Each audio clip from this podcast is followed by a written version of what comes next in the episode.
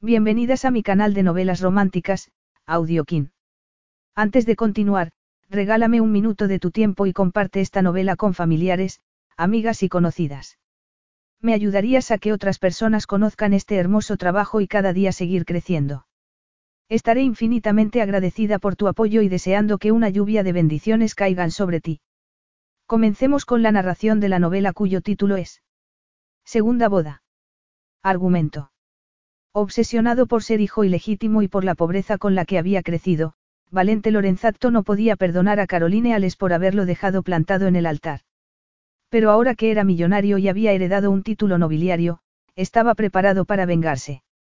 Iba a arruinar a la familia de Caroline comprando su empresa, a no ser que ella accediera a darle la noche de bodas que le había negado cinco años antes. Capítulo 1. Es todo tuyo, el negocio, la casa y los terrenos, le confirmó el abogado. Cuando Valente Lorenzato sonreía, sus enemigos se ponían a cubierto. Hasta sus empleados habían aprendido a temerlo. Su sonrisa siempre era premonitoria de alguna amenaza. Mientras contemplaba los documentos que tenía delante, su generosa y sensual boca hizo que su atractivo rostro resultase escalofriante. Excelente trabajo, Humberto. Ha sido tu propio trabajo, le contestó el otro hombre. Tu plan ha sido todo un éxito.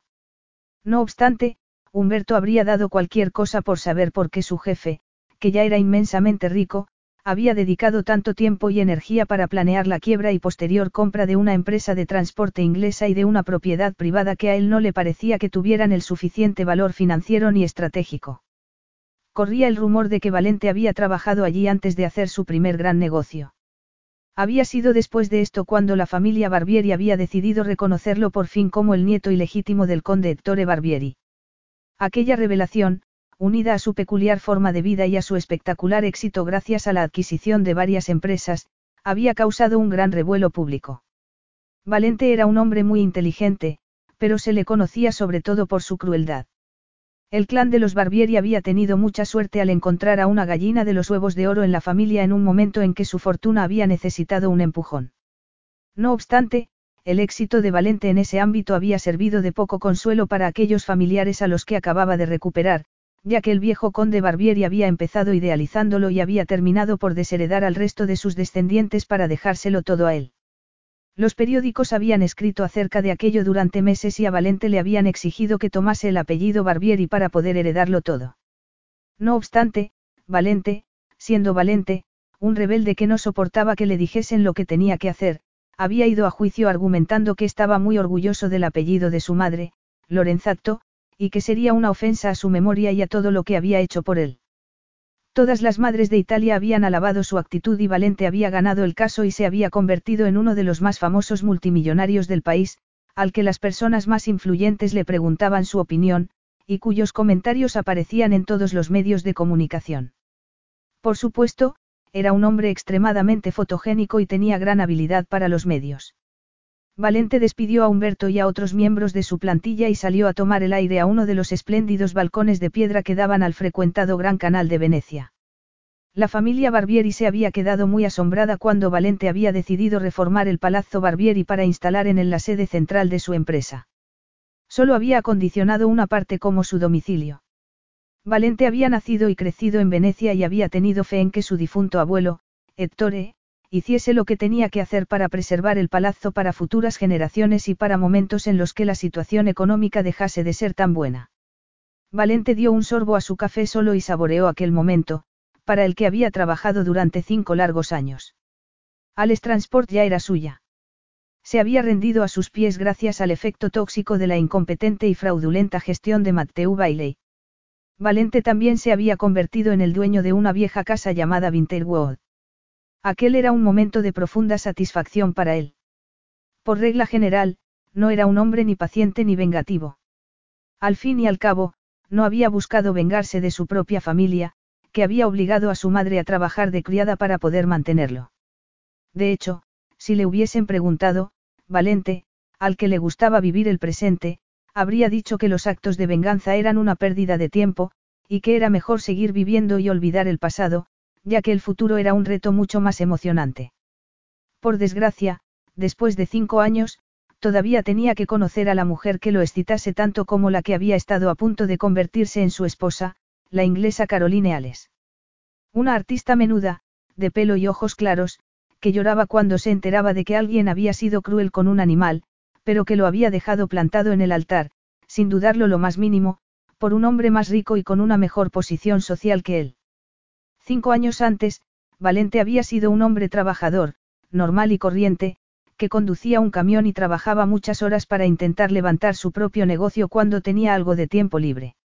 La vida había sido dura, pero buena, hasta que había cometido el enorme error de enamorarse de la hija del dueño de Ales Transport. Y Caro, como la llamaba su adorable familia, se había reído de él desde el principio.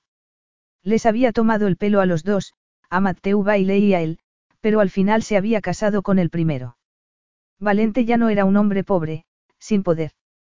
De hecho, había sido la rabia y la ira que le había causado imaginarse a la mujer a la que amaba desnuda con otro hombre lo que habían hecho que luchase tanto por tener éxito. Había pensado que así volvería a tener a Caroline desnuda entre sus brazos. Sonrió con ironía. Esperaba que la viuda a la que había visto fotografiada de luto mereciese la pena, después de tantos esfuerzos. Al menos, se aseguraría de que, cuando le quitase la ropa negra, fuese por fin vestida a su gusto. Sacó su teléfono móvil y llamó a la tienda de lencería más exclusiva de Italia. Encargó un conjunto de la talla de Caroline, en tonos pastel, que realzarían su piel pálida y sus delicadas curvas. Se excitó solo de imaginársela y tuvo que reconocer que estaba demasiado necesitado de sexo para su gusto. Tendría que ir a ver a Agnese, su compañera de cama, antes de volar a Inglaterra a tomar posesión de su nueva amante y de todos sus preciados bienes. Ya era hora. Había llegado el momento. Valente marcó los números en su teléfono e hizo la llamada por la que había estado trabajando durante cinco años. 24 horas antes de que Valente hiciese aquella llamada, Caroline Bailey, anteriormente apellidada Ales, había tenido una triste conversación con sus padres. Claro que sabía que la empresa había tenido problemas el año pasado. Pero cuando hipotecasteis la casa? En otoño. La empresa necesitaba capital y el único modo de conseguir un préstamo fue utilizando la casa como garantía, le respondió Joe Ales, apoyándose pesadamente en un sillón. Ya no se puede hacer nada al respecto, Caro. Lo hemos perdido todo. No podíamos hacer frente a los pagos y la casa ha sido adquirida. ¿Por qué no me lo contasteis entonces? inquirió Caroline con incredulidad. Acababas de enterrar a tu marido, le recordó su padre. Ya tenías suficientes problemas. Solo nos han dado dos semanas para marcharnos de casa. exclamó Isabel Ales. Era una mujer menuda y rubia, de casi 70 años, con el rostro inexpresivo, que delataba varias operaciones de cirugía estética. Su aspecto era el opuesto al de su alto y fornido marido. No puedo creerlo, añadió. Sabía que habíamos perdido el negocio, pero la casa también. ¡Qué pesadilla! Caroline, que estaba reconfortando a su padre, resistió el impulso de darle un abrazo a su madre. Ella era una persona sensible, pero su madre, no. Mientras que su padre había crecido sintiéndose seguro al ser el hijo de uno de los principales empresarios de la zona, su madre había sido criada por unos padres ambiciosos, pero sin dinero ni posición social, y había heredado de ellos las mismas aspiraciones y la misma veneración por la riqueza. A pesar de no parecer una pareja destinada a ser feliz, la única decepción de su matrimonio había resultado ser la infertilidad de Isabel. Los Ales habían estado ya en la cuarentena cuando habían decidido adoptar a Caroline, que tenía tres años. Dado que había sido hija única, ésta había podido tener una excelente educación y un hogar estable, y jamás se le habría ocurrido decir en voz alta que se sentía mucho más cerca de su bondadoso padre que de su agria y prepotente madre. En realidad, ella nunca había compartido las aspiraciones ni intereses de su madre adoptiva y era consciente de que las decisiones que había tomado en su vida habían decepcionado a sus padres. ¿Cómo es posible que nos hayan dado solo dos semanas para marcharnos de casa? inquirió Caroline con incredulidad. Joe sacudió la cabeza. Tenemos suerte de que nos hayan dado tanto tiempo. Un perito vino la semana pasada y volvió con una oferta de nuestros acreedores.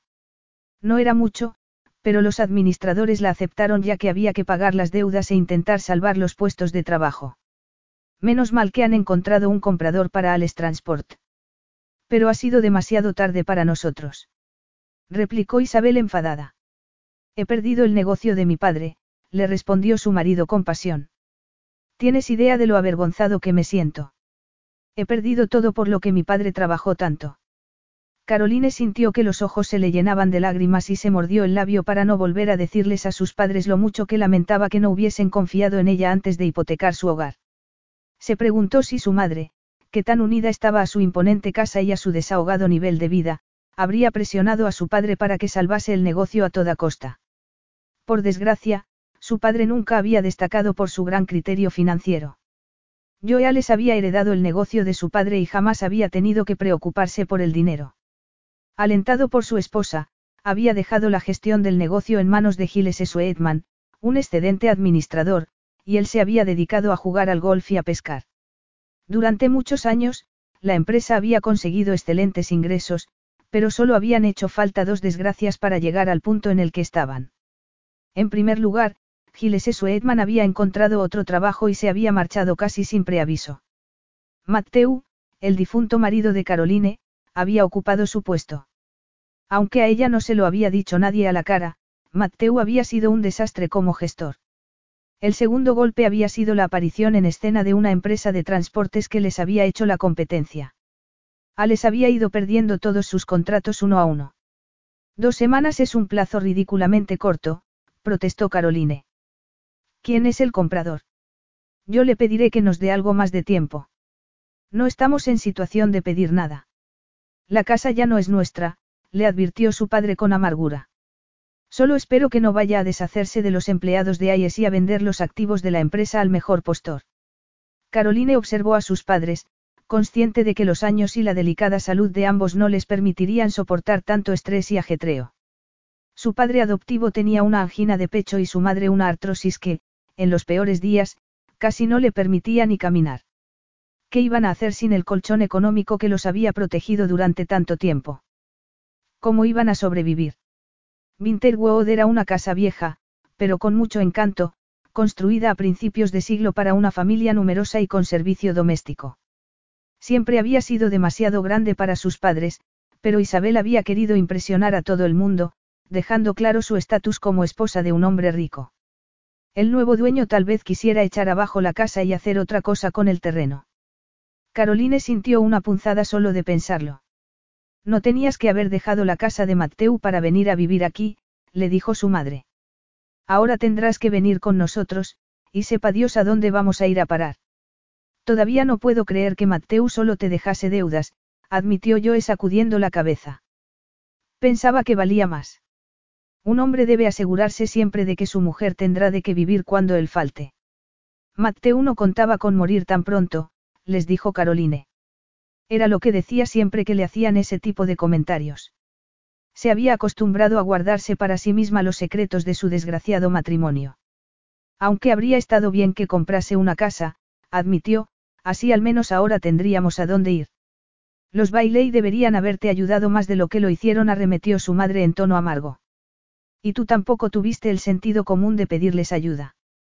No fue culpa suya que Mateo no se hiciese un seguro, ni que tuviese deudas, y no olvidemos que ellos también tenían participación en Ales, y también han perdido mucho dinero, le recordó Caroline a su madre. ¿Qué importa eso ahora? Nosotros lo hemos perdido todo, replicó Isabel. Ellos todavía tienen su casa y su servicio. Nosotros no tenemos nada. Mis amigas han dejado de llamarme. Está corriéndose la voz. Nadie quiere saber nada de ti cuando estás arruinado. Caroline apretó los labios y guardó silencio. Era triste que a las amigas de su madre solo les importase su estatus y su dinero. Los días de lujosos entretenimientos, ropa de diseño y vacaciones elegantes se habían terminado para siempre. Esa misma noche, Caroline volvió a su estudio a trabajar. Lo tenía instalado en un edificio anexo a la casa de sus padres. Allí modelaba y soldaba plata y piedras preciosas, con las que realizaba joyas que vendía por Internet. Era un trabajo delicado, meticuloso, que requería buen ojo y toda la concentración.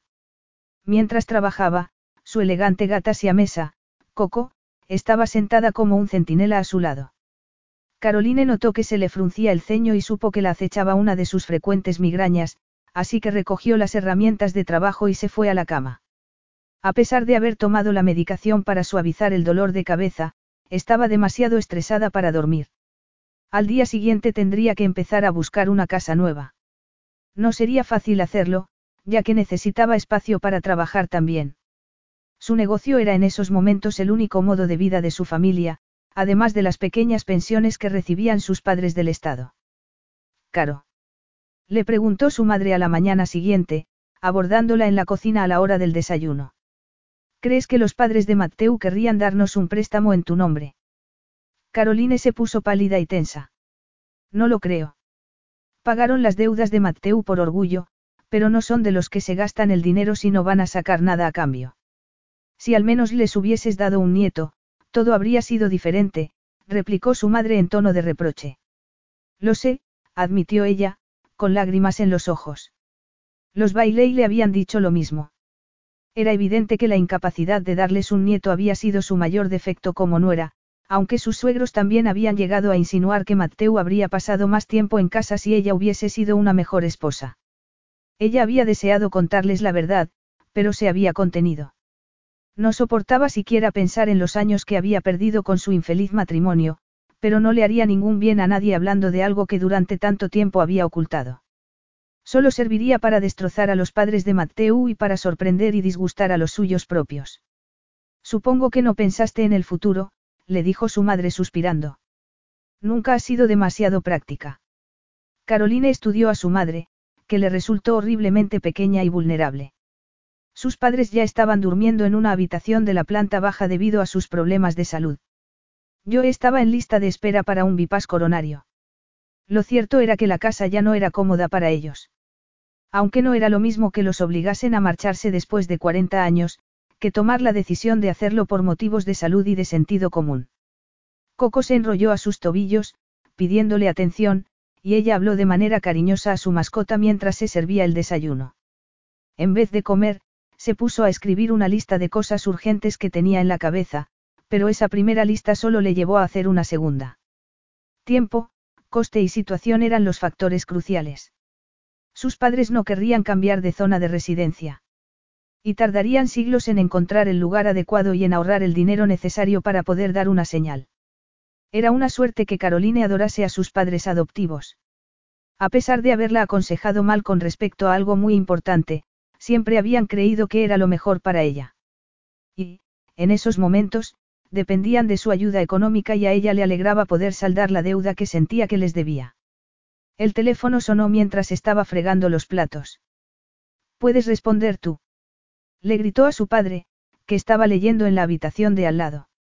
Respondieron al teléfono y, un instante después, Caroline oyó a sus padres hablar entre susurros, parecían disgustados, así que se secó las manos y fue a ver qué ocurría.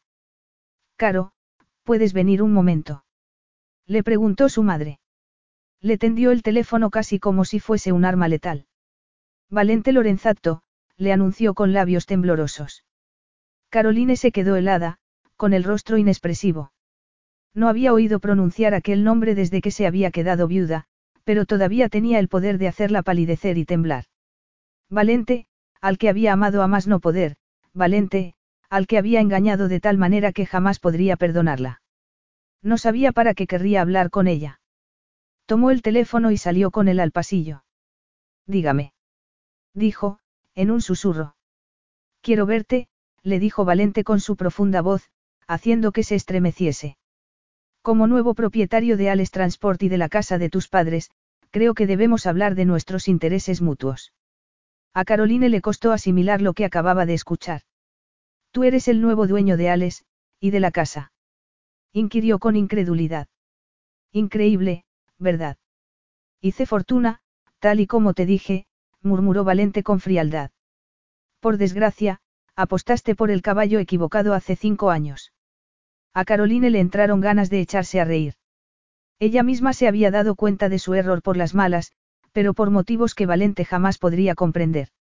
Volvió a la realidad al darse cuenta de que sus padres la miraban desde el otro lado del pasillo, al parecer, habían oído lo que había dicho. Sus rostros reflejaban sorpresa y consternación. No puede ser cierto. Exclamó Isabel. Eso pensaba Caroline también, pero hacía tiempo que había leído en un periódico acerca del éxito de Valente. Su descubrimiento le había costado caro, ya que Mateu se había enterado de que había hecho la búsqueda en Internet. Jamás había vuelto a sucumbir a la curiosidad desde entonces, ni siquiera después de convertirse en viuda. Era mejor dejar el pasado como estaba. No era más que un camionero, es imposible que tenga tanto dinero. Añadió su padre en voz alta. Debería ser imposible, añadió su esposa. Caroline mantuvo el teléfono pegado a la oreja para que Valente no escuchase aquellos vergonzosos comentarios. En su casa jamás se hablaba del hecho de que el padre de su padre hubiese sido también camionero y hubiese levantado el negocio con el sudor de su frente. Sus padres no estaban orgullosos de proceder de familias humildes y siempre habían admirado a los padres de Mateu, que habían asistido a colegios privados y tenían familiares lejanos de la nobleza. Joe e Isabel eran unos snobs, siempre lo habían sido y, probablemente, se morirían siéndolo. Y Valente nunca había estado a su nivel. Había sido juzgado por su trabajo y por su procedencia, no por ser un hombre inteligente y motivado. Caroline fue a otra habitación en busca de algo de intimidad. ¿Por qué quieres verme? Le preguntó en voz baja. Lo averiguarás cuando nos reunamos, le respondió él con impaciencia. Mañana a las once de la mañana, en el que era el despacho de tu padre. ¿Pero por qué? Empezó a preguntarle ella, pero Valente ya había colgado. Déjame el teléfono, por favor, le pidió su padre. Y Caroline oyó cómo llamaba a su abogado y le preguntaba cómo se llamaba el nuevo dueño de Alex Transpon. Ese chico italiano, espetó Isabel con desprecio. Supongo que se ha enterado de que te has quedado viuda. Típico de él. ¿Por qué no te deja en paz? No tengo ni idea, respondió Caroline. Su padre colgó el teléfono con gesto de sorpresa. Todo lo que nos pertenecía ha sido adquirido por un gran grupo de empresas con base en Italia conocido como el Grupo Zatto, anunció con desánimo. Valente había conseguido volverles las tornas. De los tres, Caroline era la menos sorprendida. Capítulo 2. Para la reunión, Caroline había decidido ponerse su único traje de chaqueta, negro y con falda, y una blusa de seda de color crema. Lo había comprado para su primera venta a unos almacenes de Londres que habían vendido sus diseños durante el año anterior. Desde entonces había perdido peso y el traje le quedaba amplio. Se había recogido el pelo y se había puesto un poco de maquillaje para darse el color que le faltaba después de una noche casi sin dormir. Hola, señora Bailey, la saludó Gil, una de las recepcionistas de Alex Transport. ¿No le parece que es un día muy emocionante? Caroline se apartó un mechón de pelo de la cara. Lo es. Va a venir el nuevo jefe. Vamos a formar parte de un gran grupo empresarial que vale miles de millones. Es una buena noticia para nosotros, opinó Gil contenta. No estés tan segura, le advirtió Laura, la recepcionista más veterana. No has oído decir nunca eso de que escoba nueva barre bien. No es seguro que vayamos a conservar nuestro trabajo, ni que esta empresa vaya a seguir existiendo de aquí a seis meses. Caroline sintió un escalofrío. Le preocupaba de corazón lo que ocurriese con los empleados de Alex Transport. Y se sentía culpable al saber que su difunto marido tenía gran parte de culpa. Respiró hondo y se sentó en la sala de espera. Esperemos que todo salga lo mejor posible, comentó Laura. Puede subir y esperar arriba en el despacho, le dijo Gil a Caroline con inocencia. Ya sabe dónde está. Su compañera de trabajo frunció el ceño al oír aquello. Yo creo que la señora Bailey estará más cómoda aquí. Sí, estoy bien aquí, se apresuró a decir ella. Sonrió al ver que un grupo de empleados la miraban con curiosidad de camino a las escaleras. Sintió calor al oír que susurraban, e incluso vergüenza. Caroline había evitado pasar por Alex Transport durante los últimos meses de vida de Mateu, y tampoco había ido desde que éste había fallecido en un accidente de tráfico. Había temido que la gente hablase de ella, incluso que se riese de ella. Sus suegros la habían criticado por no haber asistido a un acto relacionado con el trabajo, pero ella no había querido posar como la pobrecita viuda de Mateu. Al fin y al cabo, tenía que haber otras personas que supiesen, o que al menos sospechasen, cuáles habían sido los intereses extramaritales de Mateu, ya que éste había sido cada vez menos discreto. Todos aquellos momentos de vergüenza y dolor la habían marcado. Había sido tonta y había estado ciega. Y la habían engañado. Casi no recordaba ya la época en la que Mateu había sido su mejor amigo, ya que su matrimonio pronto había acabado con su amistad. Intentó controlar sus pensamientos para que no siguiesen por aquella dirección. Ya está aquí. Exclamó la recepcionista más joven emocionada al ver que una limusina negra se detenía delante de la puerta. Al mismo tiempo llegaron dos Mercedes y toda una falange de hombres trajeados hicieron un pasillo para dejar paso a un hombre alto y poderoso, vestido con un abrigo de cachemir a pesar del sol de la primavera. Todavía es más guapo en persona que en las fotos, suspiró Gil. Caroline contuvo la respiración mientras estudiaba la figura delgada, el rostro duro que había debajo de un pelo moreno y rizado. Un pelo por el que a ella le había gustado pasar los dedos. Lo cierto era que Caroline había dejado de respirar por completo. Ver a Valente, cuando había pensado que jamás lo volvería a ver, estaba resultando ser una experiencia surrealista. Tuvo que admitir que era un hombre increíblemente guapo.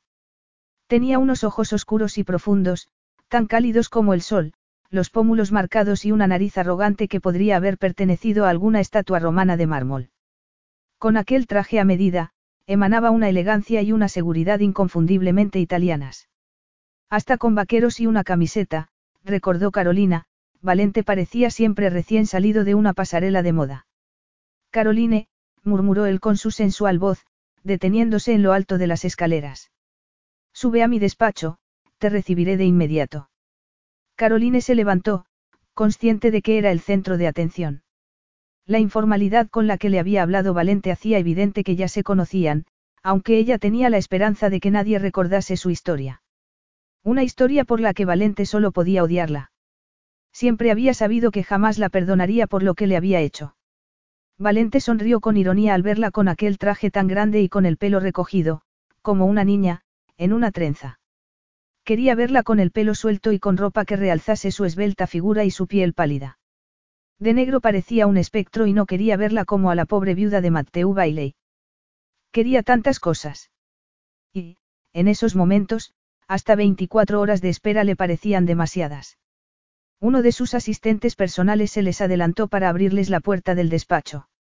Era un lugar que Caroline conocía bien, toda una muestra del gusto de Matteu por los muebles y diseños ultramodernos, a pesar de no pegar con el estilo del edificio. Valente se quitó el abrigo y su asistente se lo llevó. Luego se giró a mirar a Caroline, que también lo estaba mirando con sus ojos grises, parecía enfadada y tensa. Valente sintió deseo y agradeció llevar una chaqueta larga que disimulase su erección. Estaba deseando darle la lencería que le había comprado.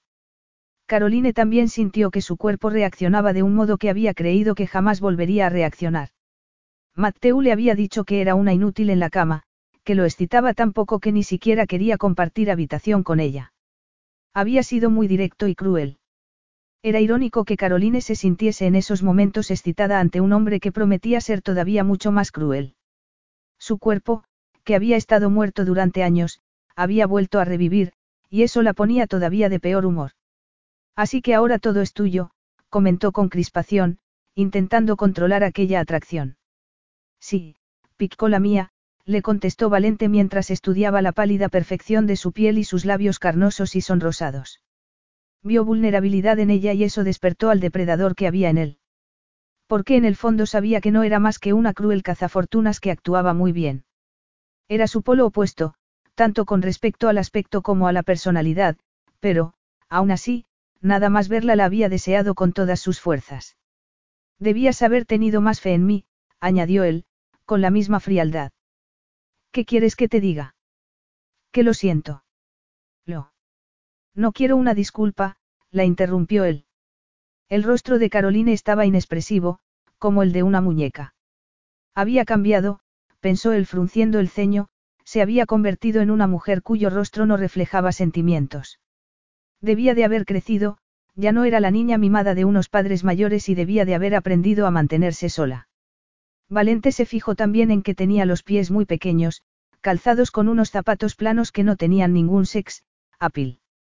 En ese momento, Valente decidió que le prendería fuego a todo su armario. No entiendo por qué quieres todo lo que le pertenecía a mi familia, admitió Caroline. No seas tan modesta. Caroline no cambió de expresión. No estoy siendo modesta. Ni siquiera sé para qué querías que nos viésemos aquí. Es muy sencillo, murmuró Valente. Esperaba llegar contigo a un acuerdo civilizado por el cual ambos pudiésemos conseguir lo que más deseamos. Empezaré yo, quiero tenerte a ti en mi cama. A Caroline le sorprendió tanto aquello que abrió la boca y la volvió a cerrar. ¿Es una broma? Le preguntó por fin. Trabajo duro y juego duro. Y me tomo mi vida sexual demasiado en serio como para bromear con ella. Por desgracia, no voy a poder dedicarte mucho tiempo esta mañana. No obstante, soy consciente de que tus padres y tú estáis pasando por un momento difícil. Sí, admitió ella, preguntándose si debía decirle que era la mujer menos capaz de cumplir con las expectativas de un hombre en la cama. Es obvio que yo podría hacer muchas cosas para aliviar vuestra situación actual, le aseguró él, pero tienes que convencerme de que va a merecer la pena. No creo que pueda convencerte de nada, y no entiendo qué quieres decir, le dijo Caroline. Todavía deseo pasar contigo la noche de bodas que me negaste. Si ni siquiera nos casamos. exclamó ella. Precisamente por eso, pero ese hecho no impidió que te desease, replicó Valente. Y debes ser consciente de que la respuesta que me des ahora influirá en las vidas de todas las personas relacionadas con esta empresa. Caroline frunció el ceño, consternada. ¿La respuesta a qué pregunta? Preguntó con frustración. Valente sacudió su arrogante cabeza. Ya te he dicho qué es lo que quiero. Sexo. Inquirió ella con incredulidad. Valente era joven, guapo como una estrella de cine y rico, cualquier mujer guapa y sofisticada se ofrecería para tener sexo con él sin ningún compromiso, y sin dudarlo. ¿Por qué la quería a ella? Seré directo. Quiero que seas mi amante. Ella rió. Sabía que su risa había sonado histérica y temerosa de él, se sentía perdida. Se acercó a la ventana y la vista de los viandantes la tranquilizó un poco. ¿Cómo podía Valente quererla como amante? Era cierto que la había deseado cinco años antes. En esos momentos, como entonces, se preguntó si habría perdido el interés por ella después de tenerla en su cama. Sería tan torpe con él como lo había sido con Matteu. Frunció el ceño por haberse hecho aquella pregunta, ya que era demasiado tarde para cambiar nada. Además, no quería recordar su matrimonio sin sexo, no quería pensar en él, ni culparse de nada. Si aceptase, te defraudaría mucho, le contestó temblorosa. No tengo lo necesario para asumir semejante papel. Algunas mujeres son más sexuales que otras. Y yo me encuentro más bien en la segunda categoría. Valente apoyó sus fuertes brazos en sus hombros y la hizo girar. Estaba muy cerca de ella y su olor estuvo a punto de hacer que Caroline se marease. Jamás podrías decepcionarme, le dijo él. ¿Acaso decepcionaste a Matteu? Caroline se zafó de él y se apartó de su lado, nerviosa. Luego volvió a mirarlo. No me estás escuchando, ¿verdad? ¿Qué tengo que decir para convencerte? Exasperado por su huida cuando todo su cuerpo ardía de deseo, Valente la fulminó con la mirada. Los actos me convencerían más que las palabras. Ven conmigo a mi hotel y hazme una demostración de tu incapacidad. Ella abrió los ojos todo lo que era posible. ¿Qué piensas que soy? Una fulana. Le replicó, furiosa. Eso todavía no lo ha decidido el jurado, pero, seamos realistas, tal vez no seas una cortesana, pero hace cinco años te vendiste al mayor postor, argumentó él sin dudarlo. Caroline palideció. No fue así. ¿Por qué iba a querer saber cómo fue ahora? Le preguntó él. Debes saber que te agradezco que evitases que cometiese el error de casarme contigo. No quiero una esposa que sea una cazafortunas. ¿Cómo te atreves? inquirió Caroline, recuperando el color con la indignación. Ese no es el motivo por el que me casé con Matteu. No lo hice por dinero. Y por conseguir un estatus social. Quiso saber Valente, encogiéndose de hombros antes de mirarse el reloj. Solo puedo dedicarte dos minutos más. Estás perdiendo el tiempo, discutiendo conmigo. Sé lo que eres y, aunque parezca extraño, no hace falta insultarse. Al fin y al cabo, estoy dispuesto a pagar mucho dinero por tener el privilegio de tenerte en mi cama. No puedes comprarme. No. Si tu respuesta es negativa, cerraré esta empresa y mandaré a todo el mundo a la calle. Y no haré ningún esfuerzo por mejorar la situación económica de tus padres. Eso sería inmoral e injusto. Por otra parte, si tu respuesta es positiva, invertiré en este negocio y me aseguraré de que prospere, le informó en tono dulce. También permitiré que tus padres sigan viviendo en Winterwood a mi cuenta. La elección que quieres que tome es horrible. Exclamó Caroline con incredulidad. Estás intentando chantajearme. ¿Tú crees? Le dijo él, sin dejar de mirarla a la cara con sus ojos oscuros. Depende de lo que quieras, no. Acepta mis condiciones y serás bien tratada, tendrás todo lo que deseas. Es una oferta muy generosa, sobre todo procediendo de un hombre que no tiene ningún motivo para que le gustes, y mucho menos para respetarte. Si te gustase o si me respetases, no me desearías tanto, espetó ella. Pero lo hago. Para los gustos están los colores. Antes de que le hubiese dado tiempo a reaccionar, Valente la estaba agarrando y acercándola a él. Ella se zafó y fue a apoyarse contra la pared. ¿Qué te ocurre? Le preguntó Valente enfadado. Creías que iba a atacarte. Caroline estaba avergonzada de la reacción de su cuerpo, y de pronto le aterraba que Valente adivinase que no era capaz de dar la talla en la intimidad. Por supuesto que no, lo siento, balbució. Ha pasado mucho tiempo desde la última vez que me tocó un hombre. Valente la estudió con la mirada, como si sintiese que había algo más. Caroline estaba muy tensa y nerviosa. No se parecía en nada a la joven tranquila de 21 años que él recordaba. Nunca había querido saber cómo había sido su matrimonio, pero sospechaba que no había sido sencillo para ella. Bailey había llevado mal el negocio, se había gastado una fortuna que no tenía en bienes de lujo y había dejado a su mujer sin blanca. Además, se rumoreaba que se había acostado con otras mujeres. De verdad, no sé qué me ha pasado, murmuró Caroline, apartándose de la pared y alisándose la falda. Su orgullo había llegado al rescate. No podía permitir que Valente sospechase que era peor en la cama que otras mujeres. Ese era su secreto y su vergüenza. ¿Cómo se iba a sentir si no, siendo todavía virgen, después de casi cuatro años de matrimonio? No obstante, era algo que no estaba preparada para compartir. No. Le preguntó él acercándose a ella, tomándola de la mano y besándola. Ella se quedó quieta, esperando, haciéndose preguntas, curiosa. Se le había olvidado cómo eran los besos de Valente. Su aliento le calentó la mejilla y se le doblaron las rodillas. Él no la tocó, no intentó abrazarla, y aquello hizo que se tranquilizase. Notó que los pezones se le endurecían y gimió sin querer. Al oírla, Valente levantó la cabeza, entrecerró los ojos y la estudió con la mirada. Luego, se apartó de ella. Tal vez estuviera tensa. Tal vez estuviera nerviosa, pero estaba preparada para recibirlo, lo deseaba. Y eso lo satisfizo. Estaba tan excitado por su olor y su sabor que no habría dudado en sentarla en su escritorio y tomarla allí mismo. Solo de pensar en poder tener sexo con Caroline cuando y donde quisiera, se excitó todavía más. Se ha acabado el tiempo, picó la mía, le dijo suavemente mientras llamaban a la puerta. Caroline volvió a alisarse la falda con las manos húmedas, asustada. No puede ser verdad lo que has dicho, esto, lo que has sugerido, balbució. Al contrario que a ti, me gusta mucho el sexo, le confesó él sin más. La puerta se abrió y un hombre joven se disculpó enseguida. Valente lo hizo callar con un ademán. Abramo, ya sé que se me hace tarde. Acompaña a la señora Bailey a su coche. No será necesario, protestó ella. Tenemos que hablar de lo que me has dicho.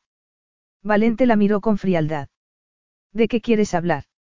No es ninguna negociación. Te veré esta tarde en Winterwood. En, Winterwood. Repitió ella horrorizada. Es mi propiedad. Te veré a las cuatro para que me hagas un turbiado. Caroline se sintió consternada. Valente le sonrió de tal manera que la hizo retroceder. Y advierte a tu familia que no utilizaré la puerta de servicio para entrar, picó la mía. Señora Bailey. Le dijo el asistente, abriéndole la puerta para que saliese. Al ver que no tenía opción, Caroline salió del despacho. Estaba temblando de ira. Ella, que nunca juraba, deseó dedicar todo tipo de improperios a Valente. Deseó tener la fuerza física necesaria para agarrarlo de las solapas de la chaqueta y golpearlo contra la pared para que la escuchase. Pero era evidente que Valente se estaba dejando llevar por las ansias de venganza. Cinco años antes, lo había dejado plantado en el altar. Su confianza equivocada en otra persona y su enfermedad habían hecho que lo humillase. Las circunstancias no habían permitido que Valente fuese informado de lo que iba a ocurrir antes de que llegase a la iglesia. Así que siempre la había culpado de lo que había ocurrido aquel día. Y no le extrañaba. Al fin y al cabo, ella seguía sintiéndose culpable. Valente había luchado por ella y había perdido, pero en esos momentos no volvería a aceptar la derrota. Caroline siguió temblando de camino a casa. Valente había crecido luchando contra la pobreza y para conseguir todo lo que quería. Eso había hecho que hubiese en él una crueldad y una fuerza que la habían intimidado nada más conocerlo. Era un hombre sin tiempo para los refinamientos y siempre había despreciado la lealtad que ella les tenía a sus padres, que habían hecho todo lo que habían podido para que su relación se rompiese. Si de verdad me quieres, podrás superar cualquier cosa, le había dicho Valente cinco años antes. Había esperado demasiado ella, que había crecido con todas las facilidades y que no era capaz de rechazar e ignorar los sentimientos de aquellas personas que no compartían sus objetivos. Mientras sus emociones pasaban del pasado al presente, Caroline recordó cosas que había intentado olvidar hacía mucho tiempo. El verano después de terminar las prácticas con un diseñador de joyas, había deseado tener el capital necesario para levantar su propio negocio. Aquellas aspiraciones habían decepcionado mucho a sus padres, que habrían preferido una hija más femenina y frívola, deseosa de disfrutar de su estatus social y de encontrar un marido adecuado. Decidida a no pedir dinero a sus padres para algo que estos no aprobaban, Caroline se puso a trabajar en las oficinas de Ales. Irónicamente, aquella decisión había molestado todavía más a Joe y a Isabel. Justo dos días después de haber empezado a trabajar allí, Caroline había levantado la vista y había visto a Valente por primera vez. Su acento había sido lo primero en llamarle la atención, pero había sido su rostro delgado y moreno lo que había hecho que clavase la mirada en él. No habría podido describir con palabras la fascinación que había sentido al ver aquel rostro tan bello. Valente había ignorado a su compañera, que intentaba ligar con él, y se había fijado en Caroline.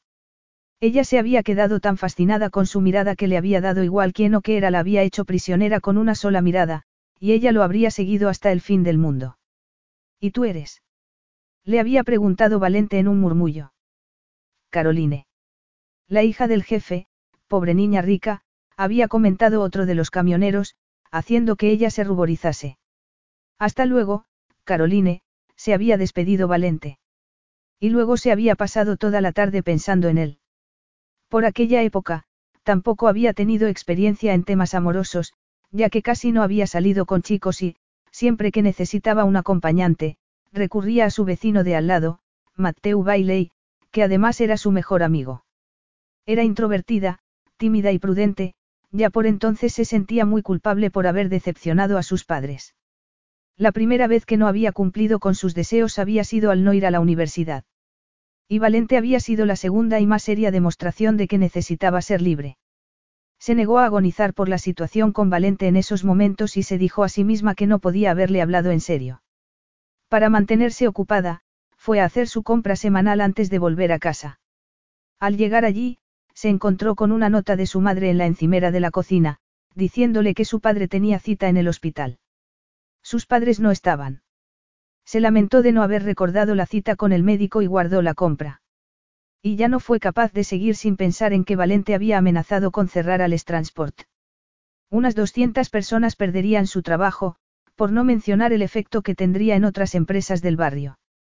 Y el estrés causado por el desempleo y por la pérdida de sueldos rompería matrimonios y separaría familias. Permitir que ocurriese aquello teniendo otra alternativa, por atroz que fuese, era una enorme responsabilidad. Aunque Caroline pensó enfadada que ella merecía dicha responsabilidad. Matt no había hecho ningún esfuerzo por reducir sus gastos cuando Ale segunda boda Linne Graham había empezado a perder contratos. Más bien al contrario. Y ella no le había hecho ningún favor al negocio de su familia al mantener la boca cerrada acerca del comportamiento de su marido. Se sentía culpable por no haberles dicho a sus padres que no se podía confiar en Mateo. No obstante, también sabía que no la habrían escuchado ni habrían hecho caso de su opinión. Ambas partes de su familia eran muy sexistas y los padres de Mateu siempre lo habían idealizado. Valente le había dicho que quería sexo, pero ella no entendía cómo podía seguir atrayéndole hasta ese punto. Lo que quería en realidad, pensó Caroline, era venganza. Y si permitiendo que se vengase podía proteger a sus padres y salvar 200 puestos de trabajo, tenía derecho a rechazarlo. ¿Cómo era posible que estuviese pensando en convertirse en la amante de Valente Lorenzato? Se le escapó una amarga carcajada. Valente pronto se daría cuenta de que había hecho un mal negocio. Caroline sintió náuseas solo de pensar en sufrir semejante humillación, pero no podía permitir que otras personas sufrieran. Si Valente estaba enfadado, era por su culpa y por la de nadie más. Lo había decepcionado. No obstante, si accedía a la propuesta de Valente, sus padres sufrirían mucho, pero tal vez podría intentar convencer a Valente de que se conformase solo con una noche y mantenerla en secreto. Luego se preguntó si éste le pediría que le devolviese su dinero cuando se diese cuenta de que no era capaz de complacerlo entre las sábanas. Solo de pensar en todo aquello se sintió como la cortesana que él había sugerido que era y supo que su orgullo estaba por los suelos. Pero, al fin y al cabo, un cuerpo no era más que un cuerpo, y era poco probable que Valente fuese agresivo con ella. De todas formas, quería que ella también lo desease, no. Que lo desease para que sufriese cuando él la abandonase. Sintió que los ojos se le llenaban de lágrimas e intentó cerrar la puerta a los recuerdos dolorosos. Mateo no se habría buscado amantes si ella hubiese sido una buena esposa. ¿Acaso no se lo había dicho cientos de veces? Y aquel era un gran peso para su conciencia. Por otra parte, Valente le estaba ofreciendo un acuerdo que la hacía sentir que no le debía nada en términos de honradez. Estaba jugando con ella un juego cruel. Tendría el coraje de luchar por conseguir unas condiciones que hiciesen posible el acuerdo. Capítulo 3. Caroline se sintió desolada cuando no uno, sino tres lujosos vehículos se detuvieron delante de Winterwood poco después de las cuatro de la tarde. Había imaginado que Valente iría solo, pero de ese modo sería imposible hablar con él en privado. Valente salió de su limusina con una gracia predadora que formaba parte de él. Iba vestido con un elegante traje negro que acentuaba la anchura de sus hombros, sus caderas estrechas y sus largas y fuertes piernas. Entró en la casa seguido por otros tres hombres. Él ya esperaba encontrarse con una decoración llamativa, así que fueron los otros tres hombres los que miraron sorprendidos a su alrededor, dándose cuenta de que casi todo lo que había en aquella casa era dorado. Valente pensó divertido que todo era de muy mal gusto. Un intento de una familia de nuevos ricos de presentar una casa de campo como si fuese un lugar histórico. Con mucha frialdad, Valente presentó a Caroline a un arquitecto, un perito y un hombre de aspecto agradable que era de la zona y que tenía una empresa de reformas muy conocida. Han venido a ver la casa y a hacer algunos planos. Lo más sensato sería dejar que la fuesen viendo a su paso. Caroline se sintió consternada al ver que Valente tenía pensado alterar la casa de sus padres. Por supuesto, accedió, como si no le preocupase lo más absoluto, ya que no podía hacer nada para evitarlo. ¿Dónde están tus padres? Le preguntó Valente con el ceño fruncido mientras los otros tres hombres empezaban a andar por la casa. Se fijó en Caroline, que iba vestida con unos vaqueros desgastados y una camiseta morada que al menos eran de su talla y resaltaban su delicada figura y la hacían parecer más joven de lo que era. Caroline se dio cuenta de que estaba estudiando su cuerpo con la mirada y se sonrojó. Valente siempre había tenido aquel efecto en ella. Era un hombre muy masculino, que emanaba sexualidad y virilidad. No están. Mi padre tenía una cita en el hospital. Su ausencia nos hará la vida más fácil, comentó Valente. Vamos a empezar. Tenemos una agenda muy apretada. No mostró ningún interés mientras Caroline le enseñaba las habitaciones del piso de abajo, en las que su madre no había escatimado dinero para amueblar. No es posible que quieras vivir aquí, le dijo ella. No puedo creer que vayas a utilizarla lo suficiente, ni que puedas ponerla a tu estilo. Si tú estuvieses aquí para recibirme cada vez que viniese, llegaría a gustarme. En cualquier caso, ¿qué sabes tú de cómo vivo ahora? La ropa de diseño y la limusina hablan por sí solas. Esta casa nunca ha estado a ese nivel, ni siquiera cuando era nueva. No vas a ganar nada con ese tipo de comentarios, le advirtió él. Esta propiedad me pertenece y haré con ella lo que me plazca. Pero mis padres. No quiero oír ni una palabra más. La interrumpió con acidez, dirigiéndose a las escaleras principales. Ninguno de tus padres ha trabajado un solo día de su vida, ni siquiera han tenido el sentido común de recortar los gastos cuando la empresa empezó a ir mal. Me niego a verlos como víctimas de nada, salvo de sus propios caprichos. Caroline no respondió, aunque tuvo ganas de decirle que sus padres merecían algo más de compasión, ya que si habían recortado muchos gastos de la casa y habían prescindido del ama de llaves y del jardinero. No obstante, Valente no tenía por qué compadecerse ellos. Ella había crecido teniéndolo todo, mientras que él se había criado en la pobreza, con una madre enferma que había fallecido cuando él tenía 18 años. Aún así, tus padres no merecían la traición de tu marido, añadió Valente. Aquella observación hizo que Caroline se tambalease en las escaleras. Él la sujetó para evitar que se cayese hacia atrás. Por un momento la abrazó con todo su calor y masculinidad. Ella tembló antes de ponerse tensa y de luchar contra la atracción que sentía por él. ¿Qué quieres decir? Le preguntó. Que tu difunto marido no era más que un ladrón, que gastó dinero de la empresa incluso cuando ésta empezó a. Ella se giró hacia él, iracunda. Tal vez fuese imprudente en ciertos aspectos, pero no era un ladrón. Mis auditores y el contable de la empresa pueden demostrarte lo contrario. Tu marido sacaba dinero de la cuenta de la empresa siempre que tenía ocasión. ¿Estás seguro? Por supuesto. Es curioso, ¿verdad? Picó la mía le dijo Valente con suavidad. Tus padres pensaban que sería yo quien le estropearía la vida a su princesita, pero al final fue el muchacho perfecto, el vecino universitario el que tenía las malas costumbres y los tintes de delincuente. No fue capaz de mantenerse alejado de la caja ni de las empleadas. Caroline se puso roja y empezó a temblar. Se sentía enfadada, humillada, levantó la mano y le dio una bofetada. Mateu está muerto, deberías mostrar algo de respeto. No te atrevas a volver a golpearme, le advirtió él en voz baja, con los ojos brillantes. Lo siento. No volverá a ocurrir, le dijo ella enseguida, sorprendida por cómo había perdido los nervios. No le tengo ningún respeto a tu difunto marido, ni te lo tengo a ti porque estuviste con él hasta el final a pesar de saber de lo que era capaz, ¿verdad? Todavía temblando, Caroline se movió para dejar pasar a uno de los hombres que habían llegado a la casa con Valente. No sabía nada de la cuenta de la que has hablado, admitió en un susurro. Sabía que estaba derrochando dinero, pero no pensé que estuviese robando. Por favor, no lo hagas público. Aún muerto, Mateu sigue siendo sagrado, intocable, ¿verdad? Comentó él con incredulidad. Sus padres jamás soportarían oír lo que tú acabas de contarme. Y a él ya no se le puede castigar. Dejemos que los recuerdos que tienen de él sus padres sigan intactos, le rogó. Valente se sintió indignado al oír aquello. ¿Cómo iba a mostrar respeto por un hombre que lo había suplantado en su cama y en su corazón? Caroline vio que se enfadaba y sintió pánico. No había pensado que aquel encuentro con Valente iba a ir tan mal.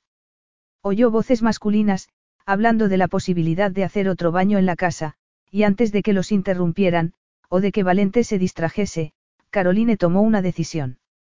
Abrió la puerta del dormitorio principal, que en esos momentos no utilizaba nadie, y agarró a Valente de la manga para que la acompañase. Tenemos que hablar. ¿De qué? Ya sabes cuál es mi propuesta, le contestó él con impaciencia, agarrándola de la mano. Esta mañana no lo tenías claro. Caroline se apoyó contra la puerta para cerrarla. No es que no lo tuviese claro, te he dicho que lo que me proponías era imposible. Salvo cuando te he besado, le recordó él con patente satisfacción, acariciando la piel de su muñeca. Caroline tenía el rostro encendido, se sentía avergonzada y confundida por haber reaccionado a aquella caricia. Apartó la mano, pero luego pensó en el futuro de los empleados de Ales e ignoró a su conciencia. Ya le había advertido a Valente cómo era. No era culpa suya, ser incapaz de darle lo que él esperaba. De todos modos, él estaba intentando chantajearla y ella debía utilizar todas sus armas para contraatacar. No puedo convertirme en tu amante, le dijo sin más. Mis padres se morirían. Son demasiado mayores para soportar algo así, Valente. Ni tampoco aceptarían que dicha relación tuviese lugar bajo su tejado. Valente fue hacia la puerta. ¿Para qué me has hecho entrar aquí? Le preguntó en tono irónico. Por un momento, he visto la cama y he pensado que tal vez quisieras darme un adelanto. Caroline se sintió consternada al ver que Valente agarraba el pomo de la puerta y le bloqueó el paso. ¿Por qué no me escuchas o hablas conmigo? inquirió. Haré lo que haga falta para proteger a los trabajadores de Ales, pero no me pidas que le haga daño a mis padres. Solo aceptarían que tuviésemos relaciones si nos casamos. Valente se echó a reír. Idea. Ya no soy el hombre romántico de hace cinco años. Ni deseo tanto tu pequeño cuerpo como para entregarte mi libertad, ni siquiera durante un breve espacio de tiempo. Ella se ruborizó al darse cuenta de que Valente se había tomado en serio su comentario, cuando solo lo había hecho para que comprendiese que sus padres no aceptarían que mantuviese relaciones con él, ni su ayuda económica, si no era su marido. En realidad, la idea de volver a pasar por el matrimonio era lo último que deseaba, así que se puso pálida. Había odiado estar casada, se había sentido atrapada e indefensa, pero estaba empezando a pensar que casarse con Valente sería mejor solución para su familia que convertirse en su amante. Al fin y al cabo, y aunque él todavía no lo supiese, no sería capaz de cumplir con sus fantasías en la cama. No sería un matrimonio normal, quiero decir, duradero, le dijo. Maledicione. ¿Cómo puedes pensar que aceptaría a casarme contigo? Le preguntó él con incredulidad. Aunque comprendo que prefieras esa opción. Ganarías millones con el divorcio, y ambos sabemos que, aunque lo disimules bien, serías capaz de cualquier cosa por dinero. Caroline lo miró fijamente. Pensaba que los acuerdos prenupciales solucionaban esos problemas. Aunque no lo creas, no quiero para nada tu dinero. Jamás me rebajaría a casarme contigo. Exclamó él con desdén. Eres una arpía mentirosa, falsa y mercenaria. Caroline mantuvo la cabeza bien alta. Me temo que es la única opción que podría aceptar. ¿Qué sacaría yo de ella? Le preguntó Valente con el ceño fruncido. En ese caso, jamás seré tu amante, Valente. Veo que no vamos a llegar a un acuerdo. Dicho aquello, Caroline abrió la puerta y salió al pasillo. Querría un hijo. Caroline se quedó de piedra. Era lo último que habría esperado. Un heredero que siguiese mis pasos, picó la mía, añadió Valente. ¿Qué te parece la idea? Ella se puso pálida, aquel era otro reto imposible. Esa es mi oferta final, cara mía. Si te tomo como esposa, tiene que ser por algo más que por sexo. No necesito casarme para conseguir eso, así que, si lo hago, tiene que ser por algo más. Por desgracia, no soy ni una cortesana ni una yegua de cría. Todas las mujeres sois capaces de hacer el papel de fulanas para el hombre adecuado, o en el momento adecuado. Te deseé la primera vez que te vi y sigo deseándote. Tú has subido la apuesta y yo debo hacerlo también. Consideraré la idea si pasas la noche conmigo, en mi hotel. Paralizada por su increíble propuesta, Caroline lo miró con incredulidad. Yo siempre juego duro, y si quieres que me case contigo, antes tendré que comprobar que mereces la pena, le aclaró Valente. Tengo reuniones hasta las 10 de esta noche. Te veré a partir de entonces. Claro como el agua. No puedo aceptar, murmuró ella. Es tu última oportunidad, le advirtió él, cruzándose de brazos. El juego ha terminado, Angelina mía. Aprovecha la oportunidad ahora que puedes, porque no volverás a tener otra.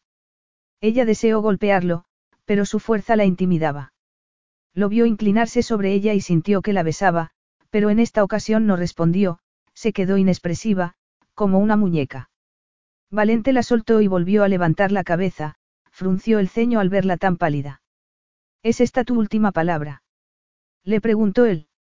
Y ella estuvo a punto de decirle que sí, pero algo en su interior le hizo dar una respuesta que los sorprendió a ambos. No, no lo es. Valente se relajó y se giró para hablar con los otros hombres, que bajaban las escaleras. Unos minutos más tarde los coches desaparecían por el camino, pero Caroline se quedó donde estaba hasta que los perdió de vista. Poco después sonó el teléfono. Eran sus padres. Los habían invitado a cenar a casa del hermano de su padre, Charles, que vivía cerca del hospital, y no volverían hasta el día siguiente. Su primera reacción fue de alivio, y eso la sorprendió, pero no quería hablar de su encuentro con Valente, ni de su visita a la casa, ya que sabía que tendría que mentir al respecto. Poco a poco, se fue dando cuenta de que podía ir al hotel de Valente sin dar explicaciones, pero no debía hacerlo.